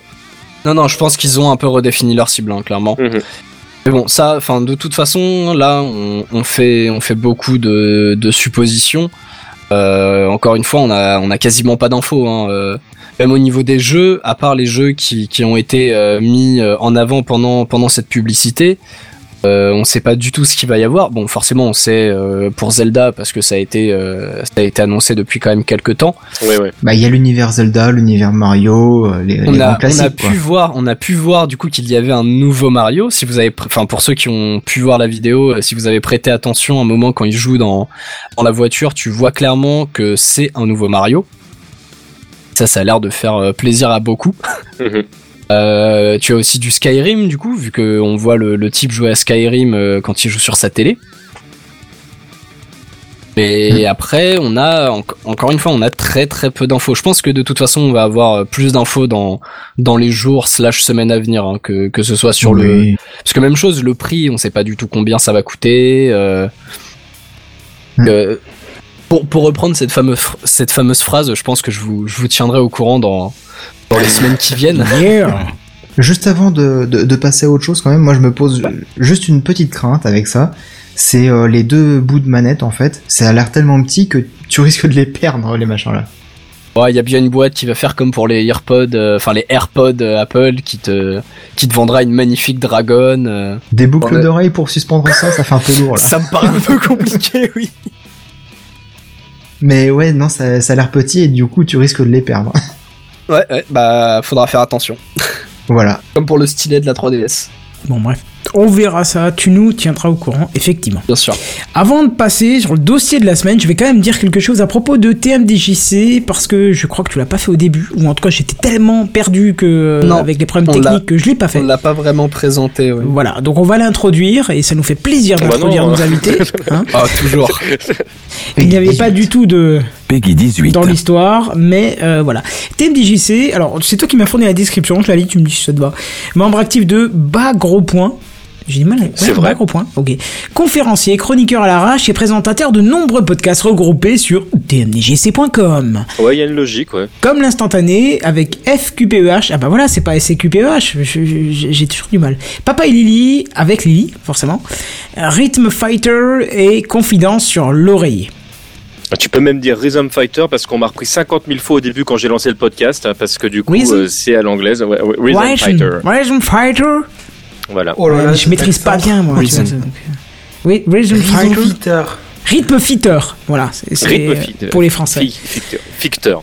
Voilà, ça. Tu as quelques podcasts à ton actif. Et euh, pour ceux qui ont suivi un petit peu l'histoire, euh, la semaine dernière, on a dit Ah, tiens, ce serait bien qu'on nous explique un peu l'e-sport. Enfin, c'est pas la première fois que je le dis, parce que euh, je comprends pas tout à fait, même si j'admets, je ne comprends pas. On peut admettre sans comprendre le lien qui est entre le sport et le jeu vidéo. Et justement, tu es là pour ça dans le dossier de la semaine. Euh, je t'ai proposé un titre, tu l'as validé, donc ça s'appelle Compétition et e-sport. Et c'est tout de suite. Tu as entendu le dernier truc là Tu as vu l'iPad moi, qui est sorti la dernière fois? C'est le dossier de la semaine. C'est le dossier de la semaine. C'est le dossier de la semaine. C'est le dossier de la semaine, mes amis. Ah, ça c'est moderne. Ça, c'est moderne. Ça, c'est moderne. Eh bien, oui, on va parler euh, compétition et e-sport et on va revenir sur le sport d'ailleurs en général parce que l'une des questions que vous vous êtes posées euh, la semaine dernière, c'est quel est le rapport entre le sport et l'e-sport? Et on va essayer justement de revenir à la base. Alors rassurez-vous, on n'est pas parti pour un truc de 3 heures. Euh, Oh. Je voulais juste refaire un petit peu le, le- le point justement sur la grande question qu'on peut se poser, mais c'est quoi le sport? Effectivement, quand on pose la question aux gens en général, déjà tout le monde n'a pas forcément la même définition. Tout le monde ne voit pas forcément euh, la même chose. Il y a beaucoup de gens qui vont forcément y voir une forme euh, euh, d'effort physique dedans. Il y en a qui, qui vont voir effectivement l'aspect compétitif dont on parlera un petit peu plus tard. Il y en a qui le font de manière individuelle, d'autres collectives. Mais en tout cas, on est à peu près tous d'accord que c'est grosso modo, que le sport est un, est un ensemble d'exercices physiques ou mentaux parce qu'on verra que ça aura son importance après, qui se pratique sous euh, forme de jeu en général, donc ou individuelle ou collective. Alors je précise bien que ça se précise, enfin que ça se euh, pratique sous forme de jeu parce que tous les sports, quel que soit le sport, même quand il s'agit de, de jeux de combat, on va retrouver euh, des règles, des règles de combat, des règles de jeu, et je reviendrai sur sur cette notion-là un petit peu après. C'est un phénomène qui est universel. Le jeu, on le retrouve, enfin le sport, pardon, on le retrouve partout, on le retrouve depuis très longtemps, et si on n'en a pas de traces, euh, euh, pour apprendre à chasser, par exemple, euh, les chasseurs-cueilleurs préhistoriques devaient certainement utiliser le jeu pour comprendre comment ça fonctionne. Donc le jeu, il est même dans l'apprentissage, donc il est forcément au centre du sport. Alors la question qu'on peut se poser derrière, du coup, c'est quoi le jeu vidéo et quel est le rapport avec le sport?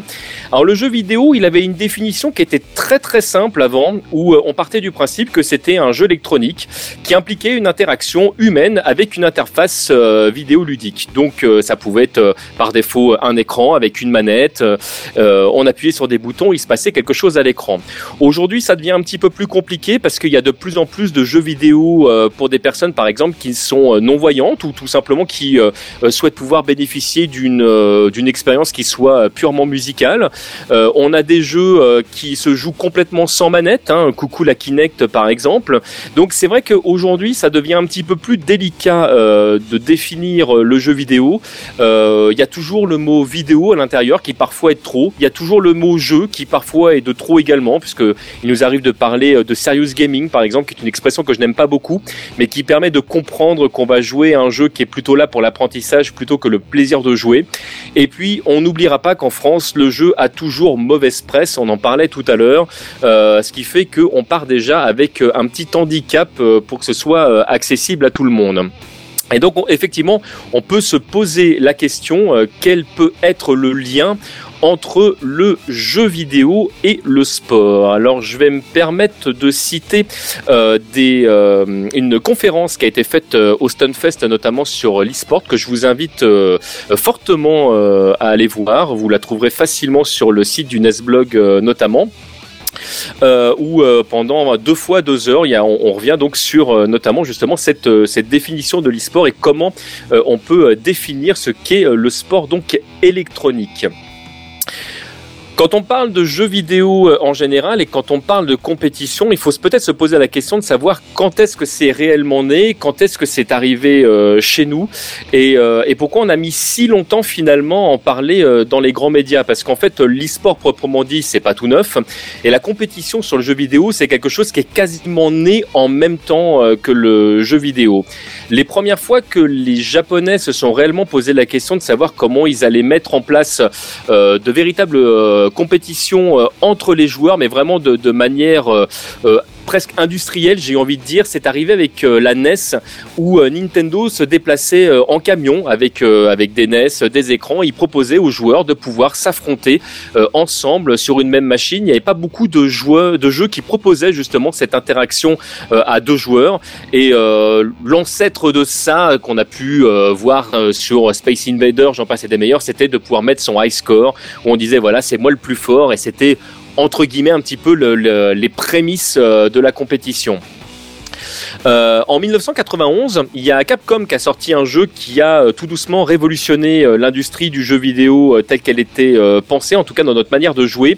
Ça a été Street Fighter 2 et qui était l'an zéro entre guillemets du jeu de combat. Euh, Capcom est arrivé non seulement avec un jeu qui se jouait réellement à deux dans tous les sens du terme, mais il est arrivé avec des bornes où il proposait de jouer véritablement l'un contre l'autre. Donc en fait, c'était deux bornes qui étaient linkées où on ne voyait pas l'adversaire parce que les deux bornes étaient dos à dos. Sul.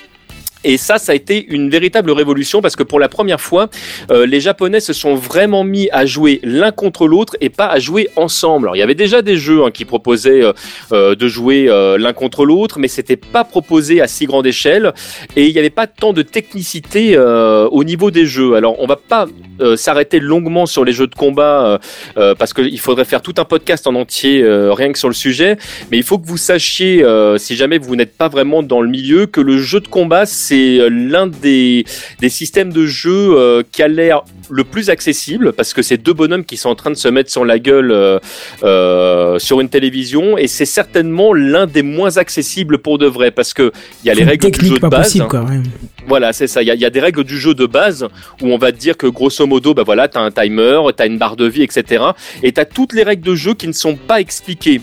Pourquoi ton personnage va retomber plus vite quand tu fais telle action? Euh, Pourquoi tu peux arrêter telle action par une autre? Et tout ça, en fait, euh, euh, c'est très peu, très mal ou pas du tout expliqué. Et grosso modo, c'est à toi de le découvrir. en gros, t'as deux types de joueurs. T'as celui qui écrase la manette avec le poing et celui qui joue techniquement, quoi. C'est Surtout dans les jeux ça. de combat, ouais. Bah, de toute façon, enfin, pour tu, tu street, euh, tu cites pardon Street Fighter et même euh, les jeux de combat en général, c'est c'est vraiment dans l'optique euh, du easy to play, hard to master, quoi. Donc C'est euh, fa- exactement faci- ça, ouais. facile à jouer, difficile à maîtriser, quoi. Mais il y avait aussi un truc qui faisait qu'il n'y avait pas d'explication, c'est qu'à l'époque, il n'y avait pas la possibilité d'intégrer euh, un tuto dans le jeu, et puis euh, les notices, c'était les seuls endroits où tu notais quelques explications des fois. Effectivement. ouais. Mais même encore aujourd'hui, où les docs sont quand même euh, réellement mieux faites qu'avant. Alors je dis, je dis les docs qui, qui arrivent jusque chez nous parce qu'il faut savoir que les docs japonaises ont toujours été euh, excellentissimes. Plus complètes, ouais. Ah ouais, moi j'ai des j'ai des bouquins qui datent euh, du milieu des années 90 euh, à la maison et enfin le, quand tu vois la différence avec euh, le les choses qui, qui pouvaient arriver euh, jusque chez nous, je pense notamment au livre sacré Street Fighter euh, euh, qui avait été euh, édité par Delcourt, je crois, je ne sais plus, enfin qui était une sombre merde et, euh, et voilà, enfin on n'était pas du tout euh, au même niveau en fait que que les Japonais là-dessus. Donc ils ont toujours eu une culture en fait qui était vraiment dans la compétition. On parle de framerate, on, on parle de, de de pixels, on parle de hitbox. Enfin ils avaient ils avaient déjà tous les termes qu'on a appris bien plus tard euh, chez nous. Euh, ils connaissaient euh, les mots comme cancel, c'est des choses voilà qui sont arrivées chez nous techniquement bien après. Euh, et, et chez eux, la compétition est arrivée très très vite. La première compétition autour de, Street Fighter 2, donc vraiment dans, dans le domaine du jeu de combat, est arrivée en 93.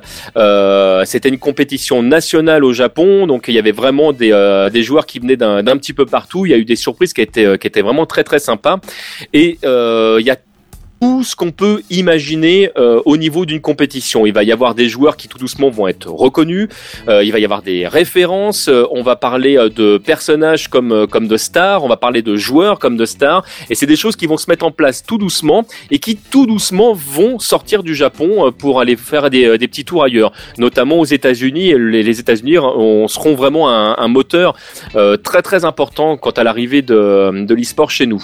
Alors à partir de quand justement on parle d'e-sport véritablement Le terme en fait il est né euh, dans le milieu journalistique euh, en 99 si je dis pas de bêtises. Donc c'est un terme qui est entre guillemets relativement récent et qui tout doucement commence euh, à prendre de l'âge. Tout le monde, hein. Voilà, parce qu'en fait, le journaliste a essayé de synthétiser et en fait a essayé de comprendre ce qui, ce qui faisait euh, qu'il y avait des différences entre euh, euh, le, le sport euh, véritable tel qu'on peut l'imaginer aujourd'hui. J'aime pas le terme véritable, mais c'est pourtant euh, quand on parle avec les gens et qu'on dise bah oui, euh, ah je vais faire de l'e-sport par exemple, ah ouais mais en fait ouais t'as le cul vissé sur ton sur ton siège et en fait tu fais bouger des gens, donc c'est du sport virtuel. Alors non, on peut pas parler de sport virtuel. Le sport virtuel, c'est vraiment autre chose. Si jamais tout d'un coup tu décides de lancer, euh, euh, bah, une, euh, je sais pas, un jeu qui euh, qui s'appuie sur euh, le sport olympique, euh, où tu lances Des un field, FIFA, par ou exemple. etc. Un jeu de Voilà. golf Et- ou ou un jeu de golf, tu vas effectivement faire un sport virtuel dans le sens où tu t'appuies sur des sports réels. Mais tu le fais virtuellement, donc tu fais effectivement euh, un sport virtuel. L'e-sport, c'est autre chose. L'e-sport, c'est vraiment le fait, euh, et c'est vraiment complètement lié euh, à la compétition, c'est le fait qu'à un moment donné, tu vas t'appuyer avec l'outil qui est le jeu pour le pousser en fait à, à, à son extrême, et donc vers la compétition. Et on va revenir sur euh, euh, la, la compétition véritablement euh, tout de suite. Juste une petite parenthèse pour qu'on commence à voir les liens qu'il peut y avoir entre le sport et l'e-sport. Qu'est-ce qui se passe en fait Comment comment on fait justement cette cette connexion entre les deux? Alors déjà, on parlait tout à l'heure du sport. Qu'est-ce qui quel est le point commun finalement entre qu'on va retrouver également dans le domaine vidéoludique. On va parler de pertinence motrice, c'est-à-dire qu'il y a un moment donné où on part du principe que tu vas être obligé de faire un mouvement pour faire euh, une action. On fait vraiment la différence entre cette motricité, on parle vraiment euh, de, de- motricité ici, plutôt qu'une activité physique dans laquelle tu vas forcément avoir une dépense d'énergie euh, ou un effort physique. Parce qu'à ce moment-là, il faudrait que tu mettes de côté les gens qui font du tai chi par exemple. Si tu prends, je sais pas, le tir à l'arc qui est une discipline olympique où effectivement tu vas faire forcément physiquement beaucoup moins d'efforts que si jamais tu fais un combat de boxe. Euh, pour autant, c'est un sport. Et c'est un sport qui va te demander une motricité qui est vraiment particulière. Donc on parle vraiment dans ce cas-là de pertinence euh, motrice. Euh, si jamais tout d'un coup, euh, et je vais, reprendre l'exemple qu'on prend justement dans, cette conférence du Stunfest dont je parlais tout à l'heure, si jamais euh, tout d'un coup tu, dois être remplacé au, pied levé parce que je sais pas, tu fais du tir à l'arc et tu t'es blessé, mettons que je sois champion de tir à l'arc et que je demande à Kenton, tiens, je, je, je peux pas faire la compète, est-ce que tu peux la faire pour moi? Même si je reste à côté de lui et que je lui explique exactement ce qu'il doit faire, il pourra jamais faire ce que je fais tout simplement parce qu'il a pas l'habitude de tirer à l'arc et que même s'il est euh, super attentif à tous les conseils que je vais pouvoir lui donner derrière, il est dans l'incapacité de reproduire mes gestes. Au même titre, si jamais je fais de la compétition de jeu de combat et que tout d'un coup je me blesse au doigt et que je demande à Kenton de me remplacer, bah, il ne pourra pas le faire non plus, bah, parce que tout simplement, même si je lui dis tiens là il faut que tu fasses un cancel, là tu fais un dragon là, bah, en fait bah, il a juste pas l'habitude et la dextérité motrice en fait pour pouvoir le faire.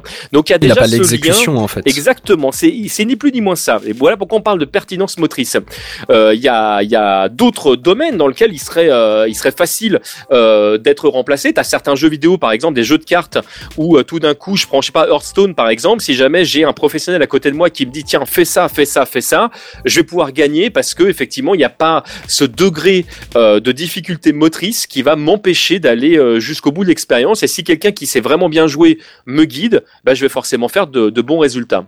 Bah, Après, Oui, là, ça devient plus de la stratégie là. C'est oui, ça, voilà, c'est exactement là c'est vraiment le côté stratégique et tu as beaucoup moins cette exécution en fait dans dans dans cet exemple que tu prends parce Oui, que tu tu tu prends l'exemple du du tir à l'arc euh il y a, quand même un moment où il y a une exécution enfin il y a une exécution d'action qui se fait à la suite et dans certes dans un temps euh, peut-être large mais il y a vraiment enfin il y a une dextérité il y a une expérience à avoir. C'est pas euh, c'est pas de la tâche simple si je puis dire. Là pour du jeu de cartes euh, qu'il soit réel ou virtuel tu as juste enfin tu prendre prendre ta carte et la poser sur le sur le terrain de jeu.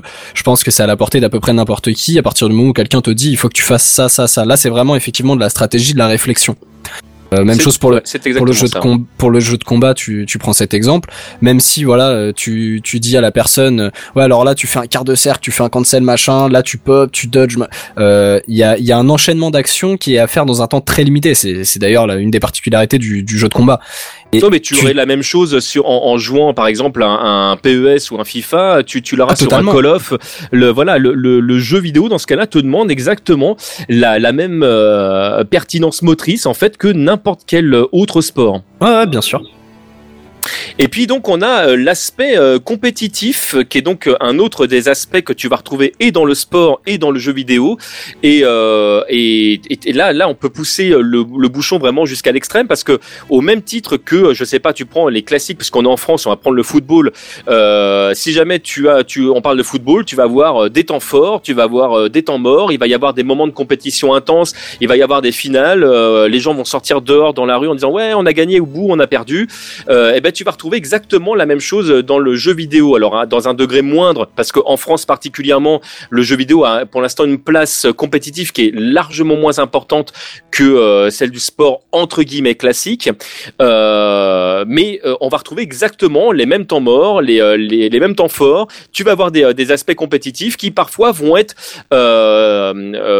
pointés du doigt par une par un, un, côté commercial. C'est-à-dire que par exemple, si je reprends l'exemple du, du football, on parlait tout à l'heure de FIFA ou de PES. Si jamais je joue euh, à, euh, à FIFA 2015 euh, par exemple et que je veux jouer à la version 2016 et qu'elle n'est pas encore sortie, bah, je suis obligé d'attendre que l'éditeur sorte sa nouvelle version. Alors que bah, sur un sport classique, tu es en 2016, tu participes à la compétition, bah, voilà, c'est 2016 point final. Donc il va y avoir cette petite différence entre les deux et j'y reviendrai tout à l'heure. elle va avoir son importance. Ensuite, tu vas avoir l'aspect de codification. Dans tous les cas de figure, que tu, que tu fasses un sport euh, ou que tu joues un jeu vidéo, tu as des règles de jeu. Tu as les règles implicites et tu as les règles explicites. Alors, eh, les règles du jeu implicites, c'est celles en fait sur lesquelles euh, naturellement tu ne peux avoir euh, aucune action autre que ce qui est déjà fixé. concrètement, si moi je joue au football, il n'y a aucune règle qui m'empêche de, voler. Par exemple, si jamais j'ai la possibilité de, de voler, bah, il n'y a pas de règle de jeu qui m'empêche de le faire. Mais matériellement parlant, je ne suis pas dans la capacité de voler parce que je suis pas un oiseau. Donc euh, la règle implicite, c'est que bah voilà, de toute façon le jeu il se passe au sol. Euh, dans un jeu euh, vidéo, je sais pas, tu prends un Mario par exemple, il y a des choses que tu ne pourras pas faire parce que le code tel qu'il est fait t'empêche tout simplement de le, tout simplement de le faire. Donc tu es contraint à jouer comme le jeu t'oblige à le faire. Alors des fois le jeu est mal codé, des fois tu as des glitches, des fois donc et en là la question qui se pose c'est est-ce que parce que le jeu t'autorise à le faire, tu as le droit de le faire. Et en là, on rentre dans un autre débat. C'est un débat qu'on ne va pas aborder, oui. Voilà, mais, mais qu'on va quand même frôler du doigt, qui va être donc les règles du jeu explicites, où euh, quand tu as une, euh, une règle de jeu, il ben, euh, y a un arbitre derrière qui va décréter que tu as le droit de faire ça ou tu pas le droit de faire ça. Mais tout dépend, parce que est-ce que le glitch c'est triché du coup? Est-ce que c'est juste parce qu'ils n'ont pas prévu, ils n'ont pas, tu vois, ça fait, pas, ça fait implicitement partie des règles que tu ne dois pas faire, mais...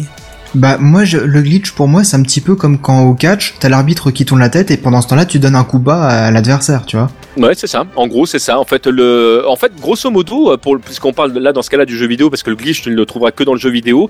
Tant qu'il n'y a pas de règle qui t'empêche de faire quelque chose, tu peux le faire. Donc si à un moment donné la règle explicite ne stipule pas que tu n'as pas le droit d'utiliser euh, tel ou tel glitch et euh, et que bah, le jeu le permet bah t'as le droit de le faire. Et euh, c'est comme ça que, euh, par exemple, t'as certaines techniques de jeu de combat qui étaient interdites dans certaines compétitions. On a par exemple ce qu'on appelle le tic throw. Le tic throw, c'est quand tu te colles à un personnage que tu fais un coup faible. En général, les gens se protègent et que tu fais une saisie juste derrière. Dans beaucoup de jeux, c'est juste impossible de se défaire de la saisie. Ce qui fait que euh, donc t'as beaucoup de joueurs qui en abusaient parce qu'ils savaient qu'en venant vers toi, en te tapant un petit peu, t'allais te protéger. T'étais en protection, tu prenais la chope derrière. Il y a eu tellement d'abus que certaines compétitions interdisait le tic trop, au point même de te jarter complètement de la compète si, même sans flex de le faire. Donc, voilà, tant que le jeu le permet par défaut et que la règle explicite ne t'impose pas de ne pas le faire, c'est autorisé. Donc le glitch, par principe, bien sûr, fait partie du jeu. Si ton jeu il est codé avec les pieds, eh ben écoute, ton jeu il est codé avec les pieds. Alors, euh, une dernière partie qui est super importante, et c'est certainement la seule partie qui mettra l'accent, euh, la différence entre le sport et l'e-sport, c'est euh, le critère institutionnel. C'est-à-dire que aujourd'hui, il y a aucun moyen, il n'y a pas de statut en fait qui, qui, explique que le jeu vidéo est reconnu. Concrètement, tu as un ministère du sport et on va t'expliquer que tu as des sports qui sont euh, reconnus, tu as certaines associations qui ont des subventions euh, euh, pour certains sports. Euh, là, ça n'existe pas du tout dans Non, le domaine du jeu vidéo. ah, Tu as pas écouté les Techcraft précédents, toi mais en a parlé sur la loi numérique dernière. Oui, mais ça n'existe pas encore. C'est que là Ah. pour l'instant, euh, là pour l'instant, c'est pas encore en place. Il n'y a pas de, tu, on peut pas dire aujourd'hui. Euh, Elle est en on application. Elle est, c'était, une- c'était une en application immédiate, il me semble. Alors là, tu, ouais, ouais, tu m'apprends un truc que je ne sais pas du tout. Peut-être que ce décret n'est pas encore Je vais bien voir, je vais voir, je vais mis en voir. place. C'est possible. Hein. Tu m'apprends peut-être un truc que je, je je suis pas encore au courant, mais le, le là dans, tout- cas- tous les cas, le, excuse-moi, excuse-moi, de couper, hein, mais euh, dans tous les cas, le, le statut e-sportif, certes, euh, est de plus en plus reconnu, mais il n'en est pas encore au même niveau euh, que, que le sportif euh, Voilà, traditionnel, si je puis dire. Même s'il y a des avancées, effectivement, avec la loi sur le numérique, et ça, ça fait très plaisir à voir que enfin on avance au lieu de, de dénigrer et de critiquer, mais il y a encore un petit peu de chemin à faire. Hein. Il y a même Oui. beaucoup de chemin à faire parce qu'il y a beaucoup de gens justement, et je vais y revenir, qui considèrent que. T'as raison, pardon. C'est le- d'ici, d'ici la fin 2016. Pardon, je me suis permis de te couper. D'ici la fin Non, non, y a- 2016 et janvier, janvier 2017, février 2016, mardi. On va être tous actifs euh, petit à petit. Voilà. Mais avant, effectivement, et là, je, réenchaîne sur ce que disait Kichi juste avant. C'est effectivement, aujourd'hui, tu n'as pas de reconnaissance même du public, c'est-à-dire que tu as beaucoup, parce qu'en fait, il y a une génération.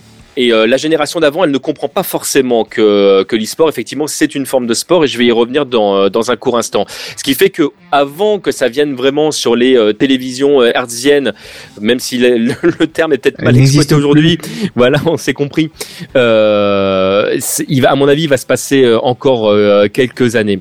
Euh, mais parallèlement à ça, pour autant, il y a plein de sports qui sont cantonnés exactement à la même chose. Si tu prends les X Games par exemple, où Red Bull a mis beaucoup d'argent à l'intérieur, euh, c'est absolument pas reconnu comme un circuit classique. C'est ce qu'on appelle du coup les parasports. Et pour autant, euh, c'est euh, du sport à part entière avec tous les critères que j'ai cités tout à l'heure. Le jeu vidéo en fait est certainement plus proche pour l'instant des X Games que euh, que des sports euh, plus traditionnels. Alors et pourtant, les X Games mériteraient d'être reconnus comme étant des sports, euh, à part des entière, nouveaux sports, bien sûr. des nouveaux sports, mais des sports quand même. Alors, on y viendra tout doucement. C'est des choses qui finiront euh, par arriver euh, dans le domaine olympique ou etc. Mais il va se passer encore voilà euh, quelques années. Et il sera d'ailleurs oui. très intéressant de voir si un jour dans les sports olympiques on finira par peut-être avoir certaines compétitions vidéoludiques parce que les choses les choses se, se mélangent au fur et à mesure. Alors maintenant on va on va justement parler de l'aspect compétitif du jeu vidéo. On se posait la question de savoir ben voilà com- comment ça se passe quand tu prépares une compétition. Et alors là, je vais prêcher pour, pour ma paroisse parce que je pourrais parler MOBA, je pourrais parler jeux de foot ou etc. Mais moi, je viens vraiment de l'école du, euh, du jeu de combat. Comment ça se passe quand tu euh, prépares une, euh, une compétition? Ben, Ça se passe vraiment comme si tu prépares une compétition euh, classique de, de, bah, d'un, art martial, par exemple. Moi, j'ai fait de la compète de karaté pendant des années. Et, et tu, vas te, tu vas retravailler exactement les mêmes choses. Quand tu fais de la compète de combat, ben, tu vas essayer de travailler sur tes qualités. Tu vas essayer de, de faire disparaître au maximum tes défauts. Tu vas t'entraîner physiquement de manière à ce que tu sois le plus résistant possible dans tous les sens du terme. Euh, bah, ça marche exactement pareil sur le jeu vidéo. Concrètement, euh, quand tu sais pas euh, faire ton combo euh, en fermant les yeux, bah, tu vas le réviser jusqu'à temps qu'il sorte parfaitement, euh, que, tous tes coups sortent à n'importe quel moment, que tu vas réviser euh, là où tu as des euh, où t'as des défauts. Concrètement, dans le jeu de combat, il y a ce qu'on euh, ce qu'on appelle le match-up, qui est une notion qui peut être très importante suivant les jeux vidéo, où on va dire que tel personnage a moins de possibilités de battre tel autre personnage, par exemple. Donc, il va falloir que tu fasses en sorte que tu saches que dans telle situation, dans une situation qui est compliquée pour toi, bah, tu fais en sorte de pouvoir toujours te tirer de cette tu sais que tel très bon joueur euh, a l'habitude d'utiliser telle ou telle technique, eh ben t'essayes de voir justement via euh, des vidéos sur internet par exemple comment il se comporte et puis t'essayes de trouver une parade à ça.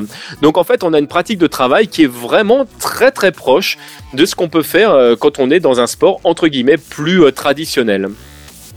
Et euh, l'aspect compétitif, eh ben, il va faire miroiter exactement les mêmes choses. J'en parlais tout à l'heure. Tu vas voir euh, les stars, euh, tu vas voir les temps forts. On va se retrouver à avoir des lieux qui, bah, qui sont vraiment l'élément obligatoire si tu veux participer. En France, on a par exemple le Stunfest.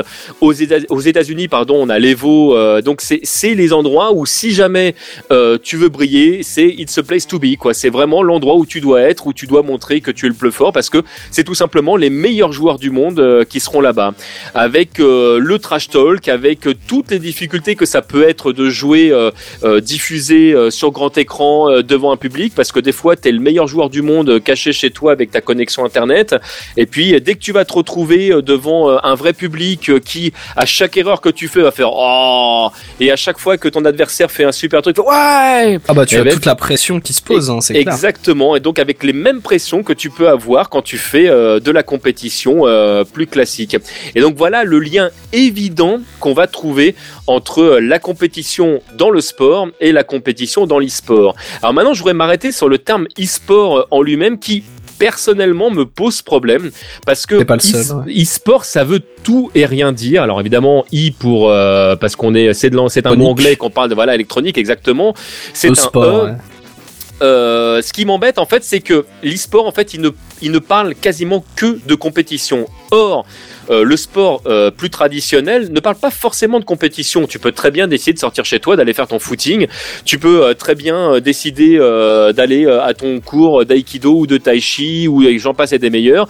Mais tu vas pas forcément faire de, de la compétition derrière. Tu juste t'as envie de perdre quelques kilos, t'as envie de te maintenir en forme, t'as envie de te vider la tête. Et c'est un aspect qui n'existe quasiment pas dans l'e-sport. Alors, il y a des gens qui proposent le, le terme sport moderne qui, qui me plaît davantage, où tu mélanges effectivement tous les types de sports, y compris euh, le sport électronique. Et voilà pourquoi moi ça me... Ça me que tout simplement aujourd'hui il y a des sports qui de plus en plus vont se mélanger parce qu'il y en a qui vont courir par exemple avec euh, euh, leur smartphone qui va dire tiens tu as fait tant tu as perdu tant tu vas avoir une aide électronique derrière pour euh, pour améliorer tes performances.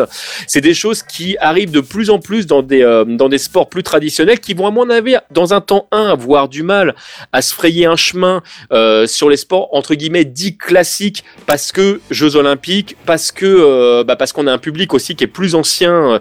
euh, mais c'est des choses qui dans les années à venir vont forcément se niveler.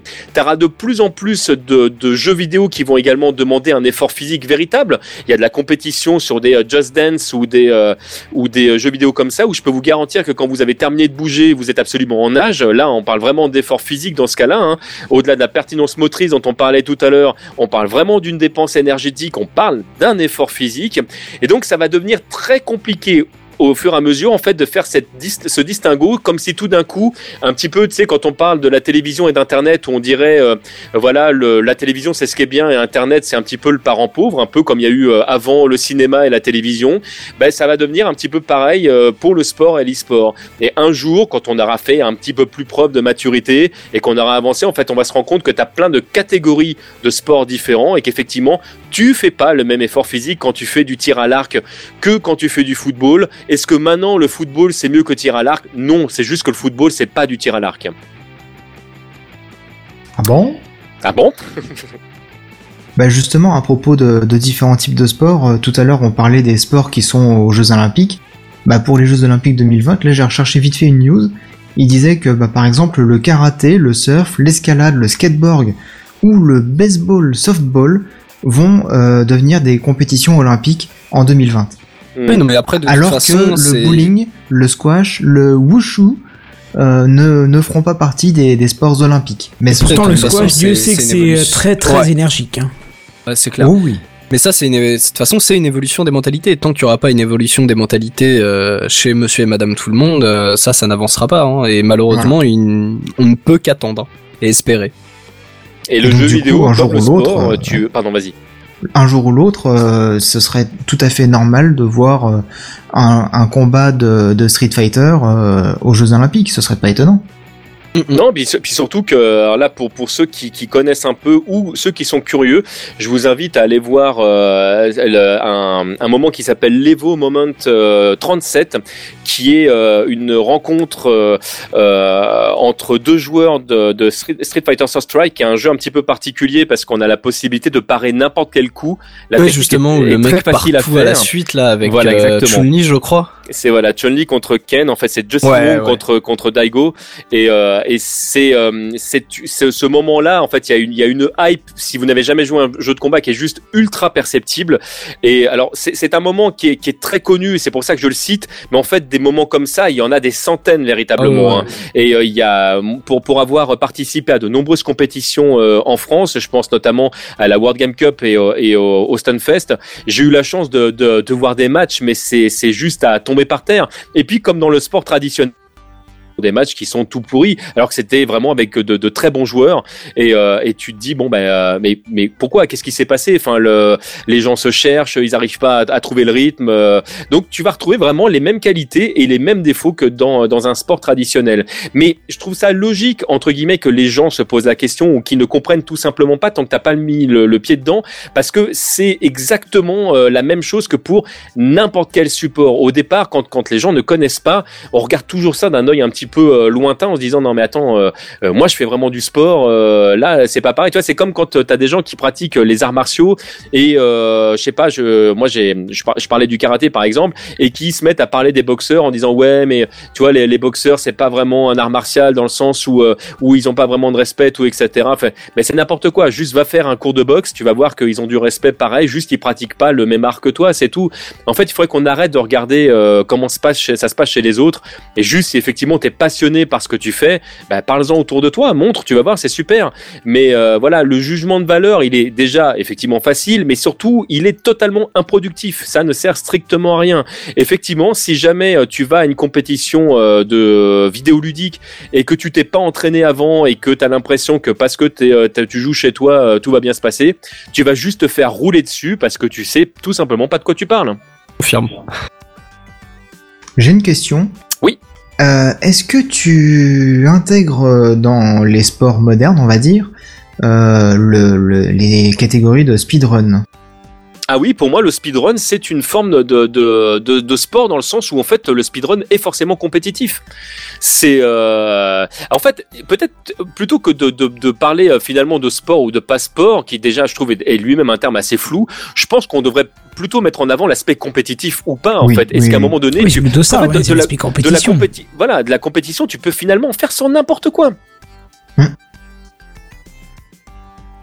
Le tout, c'est de s'amuser après. Oui, non, mais d'accord, mais quand tu parles de compétition, on est, on, est au-delà de l'amusement, là, je trouve.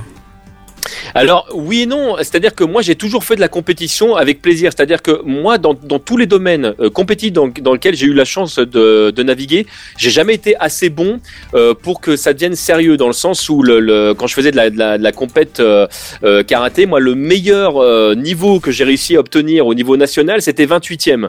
Donc c'est ce qui est un niveau, très fier de moi, qui est largement honorable, mais juste en fait je sais que physiquement, parce que je suis comme ça, j'ai pas la capacité d'aller au-dessus. C'est-à-dire que les gens qui sont au-dessus de moi sont largement meilleurs en tout. Ils sont plus rapides, ils sont plus forts. Et même si je m'entraînais toute ma vie, je sais que c'est un niveau que je ne pourrais jamais atteindre. En jeu de combat, c'est pareil. J'ai pas la motricité, j'ai pas la dextérité en fait pour pouvoir rivaliser avec des Momochi, avec des Daigo, j'en passe et des meilleurs. Parce que je suis câblé comme ça. J'ai voilà, ça fait. Mais j'y vais avec le sourire à chaque fois. C'est-à-dire que je vais pas là-bas pour gagner, mais je vais là-bas pour donner le meilleur de moi-même. Donc j'ai la chance de pouvoir y aller avec le sourire. Maintenant, il est clair que quand tu arrives, que tu es numéro un mondial avec toute la pression que tu as derrière, que tu as un nouveau challenger qui se pointe, qui est en train de rouler sur tout le monde, et que tu dis merde, ça se trouve, il va me battre, je comprends que tu prennes le, le- le truc très au sérieux.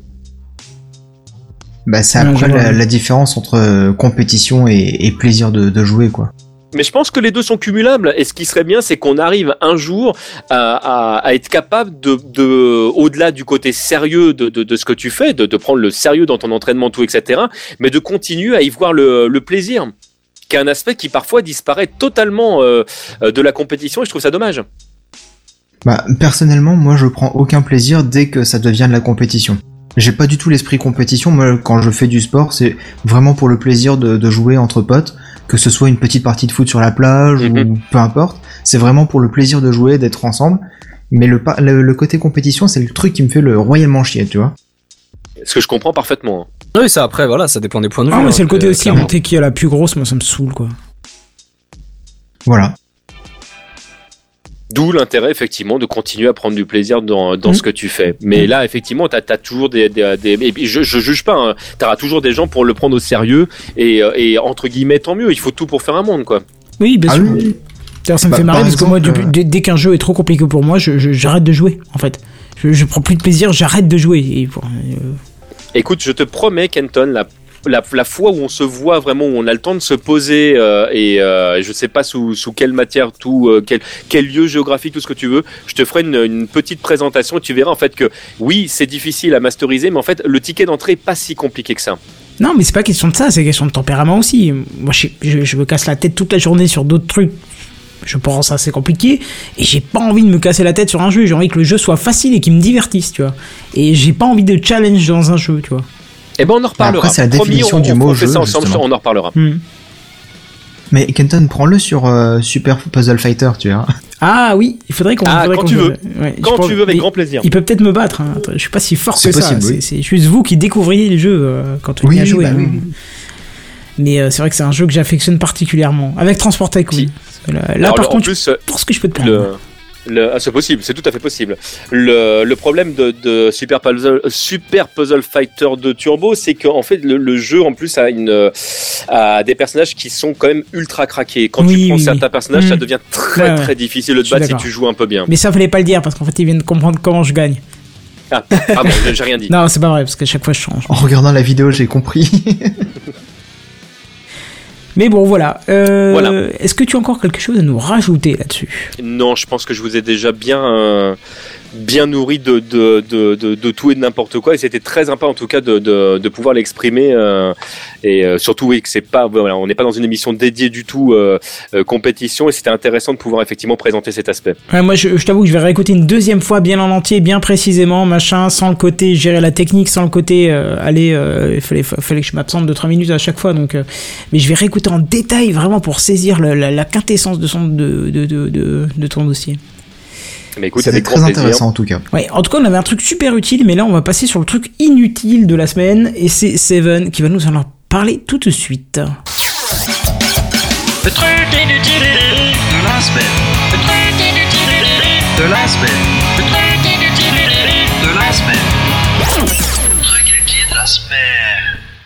Alors, avant de parler exactement de, de, de mon article, je préfère juste préciser que ce n'est pas euh, le, le sujet qui est inutile, c'est euh, la façon dont ça a été euh, traité que, que je trouve vraiment inutile. D'accord. Et c'est pour ça que je l'ai placé là. Et d'ailleurs, c'est comme ça que j'ai tourné mon article. Donc, nous autres animateurs ne, ne sommes plus vraiment concernés par cette démarche, hein, mais vous, auditeurs, vous êtes peut-être encore très nombreux à devoir l'utiliser. De quoi je veux parler? Je veux parler du site Admission Postbac. Cette plateforme unique qui gère l'orientation scolaire de tous les élèves après le bac, et donc euh, influe énormément sur leur vie, hein, euh, eh ben elle est plutôt mystérieuse. Depuis quelques mois, l'association Droit des lycéens se posait des questions sur la légitimité de l'attribution d'une filiale plutôt qu'une autre, en fonction du parcours et des notes de chaque élève. Et le ministère de l'Éducation était resté très vague quant au fonctionnement du site. L'association avait réclamé le code source du système pour mieux le comprendre et vérifier sa légitimité et sa légalité aussi de ce fait. Et c'est à cette demande que le ministère a répondu dans les grandes lignes que le système se basait sur certaines règles, qu'il y avait une part d'aléatoire dans la suite afin d'orienter les jeunes euh, sur plus ou moins le même pied d'égalité, soi-disant. Et ça, c'était donc euh, le, le 1er juin, donc ça date un petit peu. Et l'association droit des, des lycéens n'était pas satisfaite de cette réponse et a saisi, saisi pardon, la CADA, la commission d'accès aux documents administratifs, pour exiger le vrai code source. Ah oui, d'accord, carrément. Bah ouais. Bah en même temps, euh, avec la loi sur le, le numérique et puis Oui, euh, oui, les règles sur l'open data, euh, tout, On peut trop le euh, choix, ouais. Tout système euh, géré par le, le ministère du, enfin géré par le, le gouvernement euh, rentre euh, dans le l'open data et donc rentre dans le, les informations accessibles par tout le monde dès qu'on en fait la demande. Hmm. c'est la loi du numérique, c'est le gouvernement qui l'a voté, donc euh, faut qu'il l'accepte aussi. Et euh, justement, bah, euh, la CADA a logiquement accepté la demande de l'association, forçant le ministère de l'Éducation à fournir le véritable code source du site. L'association naïvement avait demandé à avoir le code source par email, ou au pire des cas sur CD-ROM, on sait jamais, des fois qui date un petit peu. Mais bah, figurez-vous que le, le ministère de, de l'Éducation nationale, hein, eh ben, ils se sont, enfin, dans leur grande bonté, ils leur ont envoyé sous format papier. Non, mais c'est pas vrai, quoi. Ah les salauds quoi. Ils se sont royalement foutus la gueule du monde en faisant ça, on peut le dire. Parce qu'envoyer 20 pages de code en format papier, euh, c'est c'est se moquer de, de tout le monde, quoi. Et encore 20 pages de code, ça me semble pas beaucoup. Euh, Oui. Ça. J'imagine que t'as des dépens, enfin, tout dépend comment c'est écrit, mais ça peut être euh, assez casse-tête à lire quand Non, mais d'accord, mais ça me semble pas beaucoup, 20 pages pour un code de- d'un site comme ça. C'est vrai que ça me Ça, paraît tout peu. dépend après les langages qui sont utilisés, hein, mais. Je ne sais pas du tout euh, quels langages sont utilisés. Kenton, peut-être que tu, tu sauras plus. euh, Ah non, non, ouais, je suis pas du tout développeur, pas à 1%, quoi, donc... euh, Euh, Il aurait après, fallu avoir suis, POF, quoi. mais Ouais, non, que enfin, POF, il aurait su. ouais. si mais on a, si on a 20 le nom pages, du ça me semble très très peu, quoi. bah, c'est pas énorme pour tout un site. Enfin, je veux dire, APB, c'est pas juste une page avec un coucou, c'est nous. Euh, Bah, voilà, c'est ça, c'est- c'est la fin, ça seulement. bah, c'est c'est vrai que ça paraît assez euh, assez léger, hein, honnêtement. Bah ouais, mais c'est surtout que voilà, ils l'ont envoyé sous format Tu- papier. et- et honnêtement, tu m'aurais même dit 200 pages de code, ça m'aurait paru peu. À ce point-là. Euh, Ah oui, non, bah, du, du code, quoi, c'est... euh, voilà, Ah, euh, deux- 200 pages, euh, ça me paraît déjà plus plus correct, logique, hein. plus correct, mais ça me- c'est pas non plus... Enfin, je sais pas, euh, tu vois la, la moitié des sites que tu... euh, affiches le code source d'un pauvre site euh, de merde, tu verras bien le nombre de, de, de, de caisses et de caisses de code que tu as. Ouais, et encore, la plupart, c'est tu as des versions minifiées, donc euh, qui ne sont pas du tout les versions lisibles en fait. Hmm. Et le, Oui, le en code plus, source, ouais. c'est pas le CSS, la, la mise en page seulement que tu vois? Ah non, non, non, tu vois tout, Ah non. tu vois le HTML. Non, le Ah non, CSS, il est à côté, quoi. D'accord, bah Juste je, suis pas du juste tout avoir le codeur. je- style. Oui, mais est-ce que là, c'est pas juste le moteur qui est euh, en fonction des paramètres et des souhaits de chacun Oui, des parce élèves? que là, là c'est le tri. demandé, c'est ça. Ah, c'est tout sûr que t'as pas la base de données avec, hein. C'est C'est juste, en 20 grosso pages de modo, code, c'est t'as pas la base. hein. l'algodoterie, c'est le moteur de, de décision des résultats. C'est est-ce que t'as Hmm. vraiment besoin d'avoir des trucs dans tous les sens? Enfin, c'est certes c'est quelque chose de, enfin c'est pas non plus euh, quatre lignes écrites dans un coin qui tombent sur un petit Arduino, mais ça reste euh, quelque- c'est pas une J'espère des- pas que c'est ça. pas diversifié en fait, c'est centralisé sur une tâche précise. Enfin, même, Qui serait complexe, mais une seule tâche. même que ça ferait 20 pages de code, tu le reçois en format papier, 20 pages de code, ça me semble pas énorme. Tu m'aurais dit 200 pages de code, effectivement, t'a- t'aurais traité l'expéditeur de gros enfoiré. Mais 20 pages de code en papier, ça me semble pas... euh, Mais bon, euh, on est peut-être en train de Ouais, mais ta news. Vas-y, continue quand même.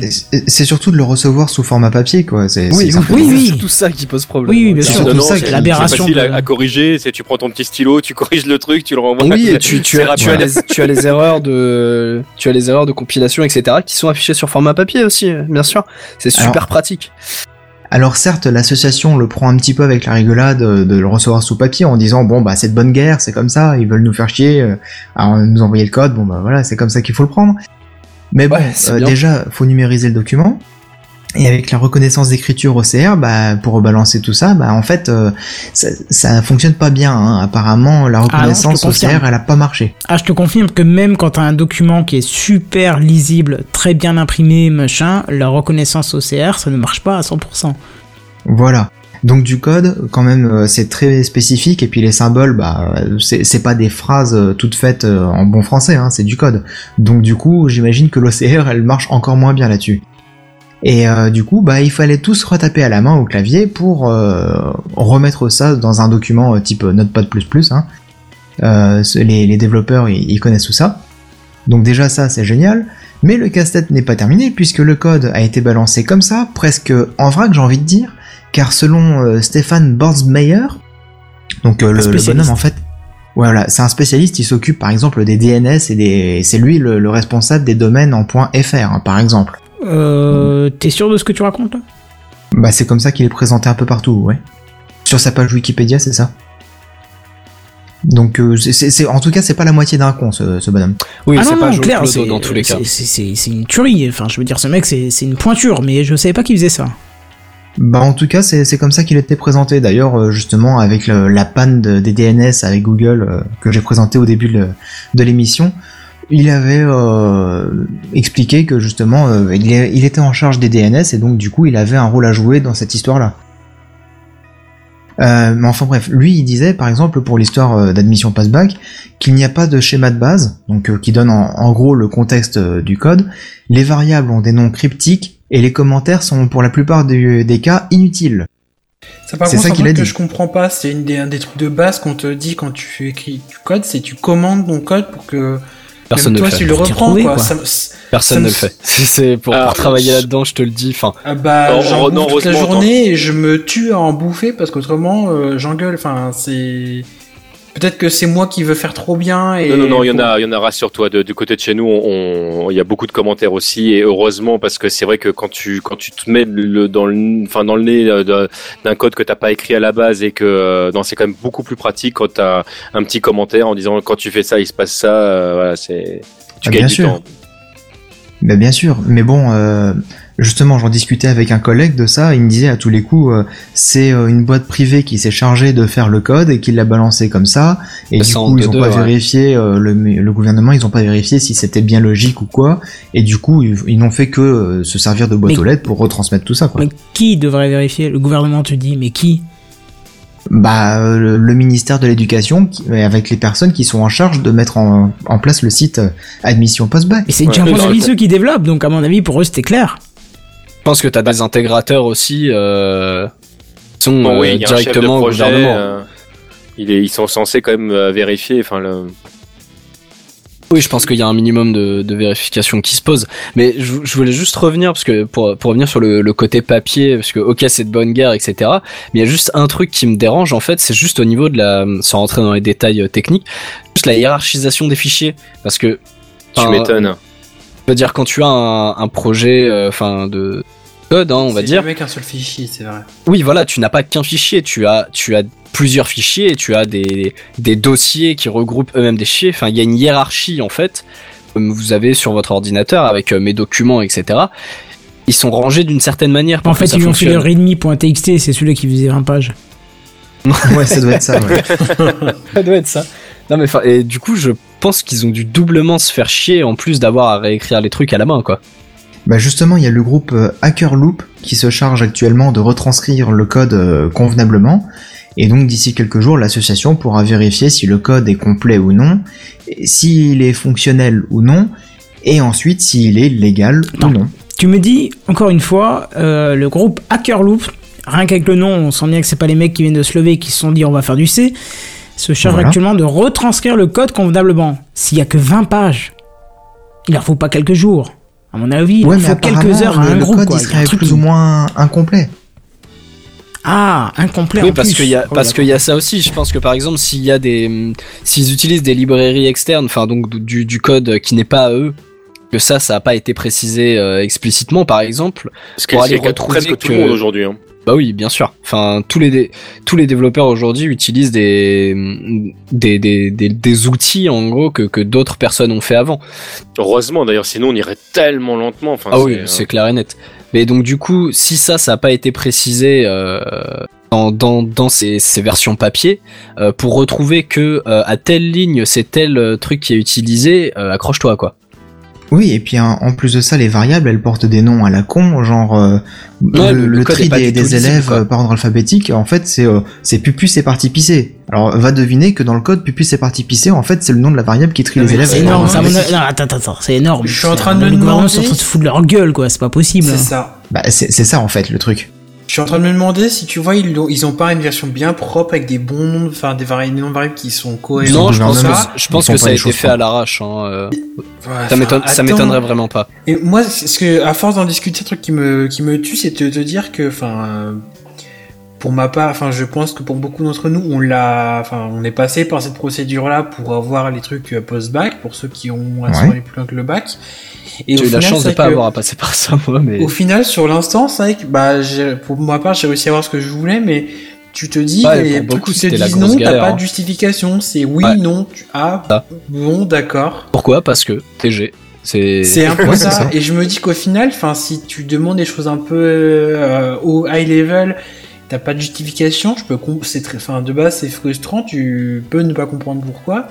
Et je trouve que, enfin.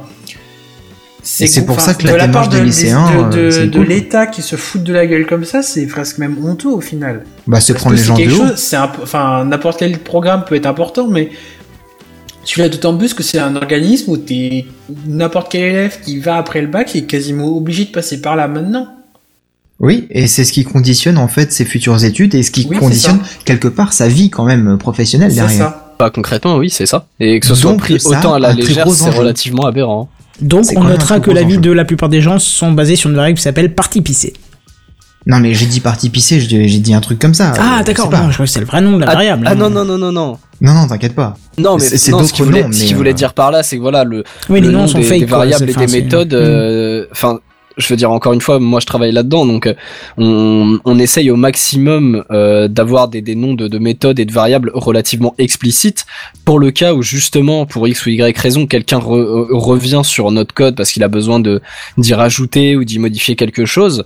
Euh, moi après ça va, je travaille dans une petite équipe, mais c'est on part quand même dans, dans l'optique de je vais éviter que euh, mon, mon collègue il vienne toutes les cinq minutes à me dire ouais alors euh, c'est quoi la variable b là? Elle, est- censée faire quoi?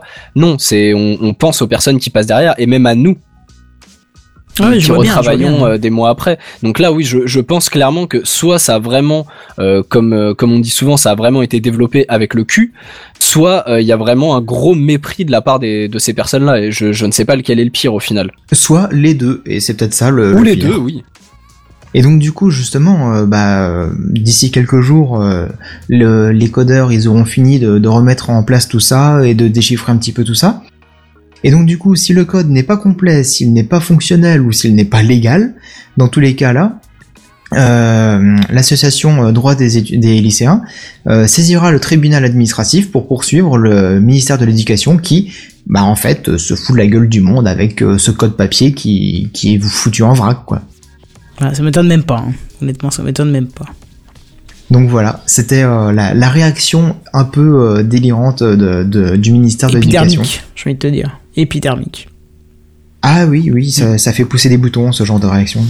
Bon, très bien. ouais. Voilà, on- je pense qu'on a fait le tour pour ce soir. On a un épisode qui est plutôt bien complet avant de partir euh, vers d'autres cieux et surtout vers euh, les cieux Ouais. tout court, parce qu'on va aller se coucher, je pense. Hein. Il commence à se faire tard.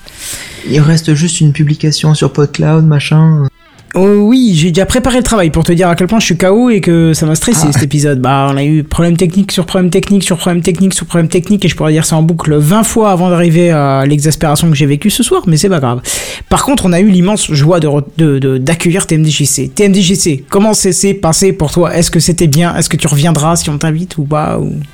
Alors c'était très bien et c'est avec grand plaisir que je reviendrai vous voir. C'est une émission Techcraft que j'écoute toutes les semaines donc non non je suis je- je- très très bien. Très bien. Tu- Il me manque juste par contre le code postal pour t'envoyer le chèque parce que j'ai le nom de la ville mais j'ai ce pas réussi à choper le, le code postal. C'est le montant, on était d'accord, c'était 10 000, ok, donc ça c'est fait, mais j'ai pas le. Voilà, on, on en je- reparle ouais, après. ju- hein, voilà, ju- juste pour, pour rebondir sur, sur ta blague, parce que c'est vrai que très souvent, il y a, il y, a, y a beaucoup de podcasteurs. Les podcasteurs, ça reste quand même une petite famille, donc on- je vais pas dire qu'on se connaît tous, mais, euh, mais, euh, mais pas loin. Et des- des- il y, a, il y a très souvent de, ah ouais, j'adore ce que tu fais, tout, etc. Alors je fais partie des gens, voilà, il y a- il y a- je fais partie des gens en fait qui, euh, il, il m'est arrivé d'être invité à certains endroits où voilà, j'ai pas spécialement euh, d'affinité et, euh, et voilà, ça s'est bien passé, tout, etc. Mais je, voilà, je vais pas m'étendre derrière. Techcraft, c'est vraiment une émission que j'aime beaucoup et que je suis vraiment très heureux d'écouter. Donc j'étais très très content de venir. Ouais, j'adore quand les invités ils avalent aussi, ça me fait super plaisir. Ça. non mais c'est plaisir même, on a partagé eu, on a l'occasion de, de partager une soirée à la MP3 à Paris le, dimanche vrai. soir où Ouais. c'était euh, non euh, sam- euh, oui dimanche Samedi Euh, soir. samedi samedi Samedi, soir. je crois ouais où c'était un trip complet, c'était super sympa sur les bords de scène. ouais. Sur les bords de scène pour ceux qui pour ceux qui ont écouté le retour et tout et c'était vraiment excellent donc euh, voilà c'est Ouais, plaisir ouais, partagé doublement de te recevoir à nous ici et euh, voilà de te retrouver En espérant qu'on se retrouve une autre fois euh, bientôt. Mais oui, puis le monde est petit. oui voilà c'est ça nous on a prévu de se voir prochainement IRL donc en plus c'est très bien Tout à fait, Comme quoi. Voilà. Sur ce, alors c'est le moment où d'habitude je monte euh, cette musique-là, mais j'ai oublié. Mais en même temps, on peut pas m'en vouloir. C'est après cet épisode euh, si chaotique, je pense que là euh, les codes sont les codes sont à l'envers et tout, ça tombe bien parce qu'on a parlé presque plus de gaming que de high tech ce soir. Donc les codes sont vraiment à l'envers, les aspects techniques aussi. Où est-ce qu'on peut nous retrouver? Moi, avant de laisser la parole à Seven, qui aime bien conclure en général par là où on peut nous retrouver, je vous dirais ce week-end, euh, d'ailleurs dès demain pour ceux qui nous écoutent en live euh, sur Frémin-Merlebach euh, pour le festival. Et si on jouait La salle Wooters, n'hésitez pas, on y sera dès 18h. On va essayer de faire un petit reportage vidéo et audio de, de ce festival. On y sera vendredi, samedi et dimanche. Seven, où est-ce qu'on peut nous retrouver d'autres Peut-être de manière plus numérique? On peut nous retrouver effectivement de manière numérique sur le site www.techcraft.fr. On peut nous envoyer un mail à podcast.techcraft.fr. Euh, on peut nous retrouver sur le Slack, où on peut discuter de tout et de rien et de n'importe quoi, et ce sera toujours un plaisir de, de blablater. C'est ça. On peut nous retrouver sur Twitter.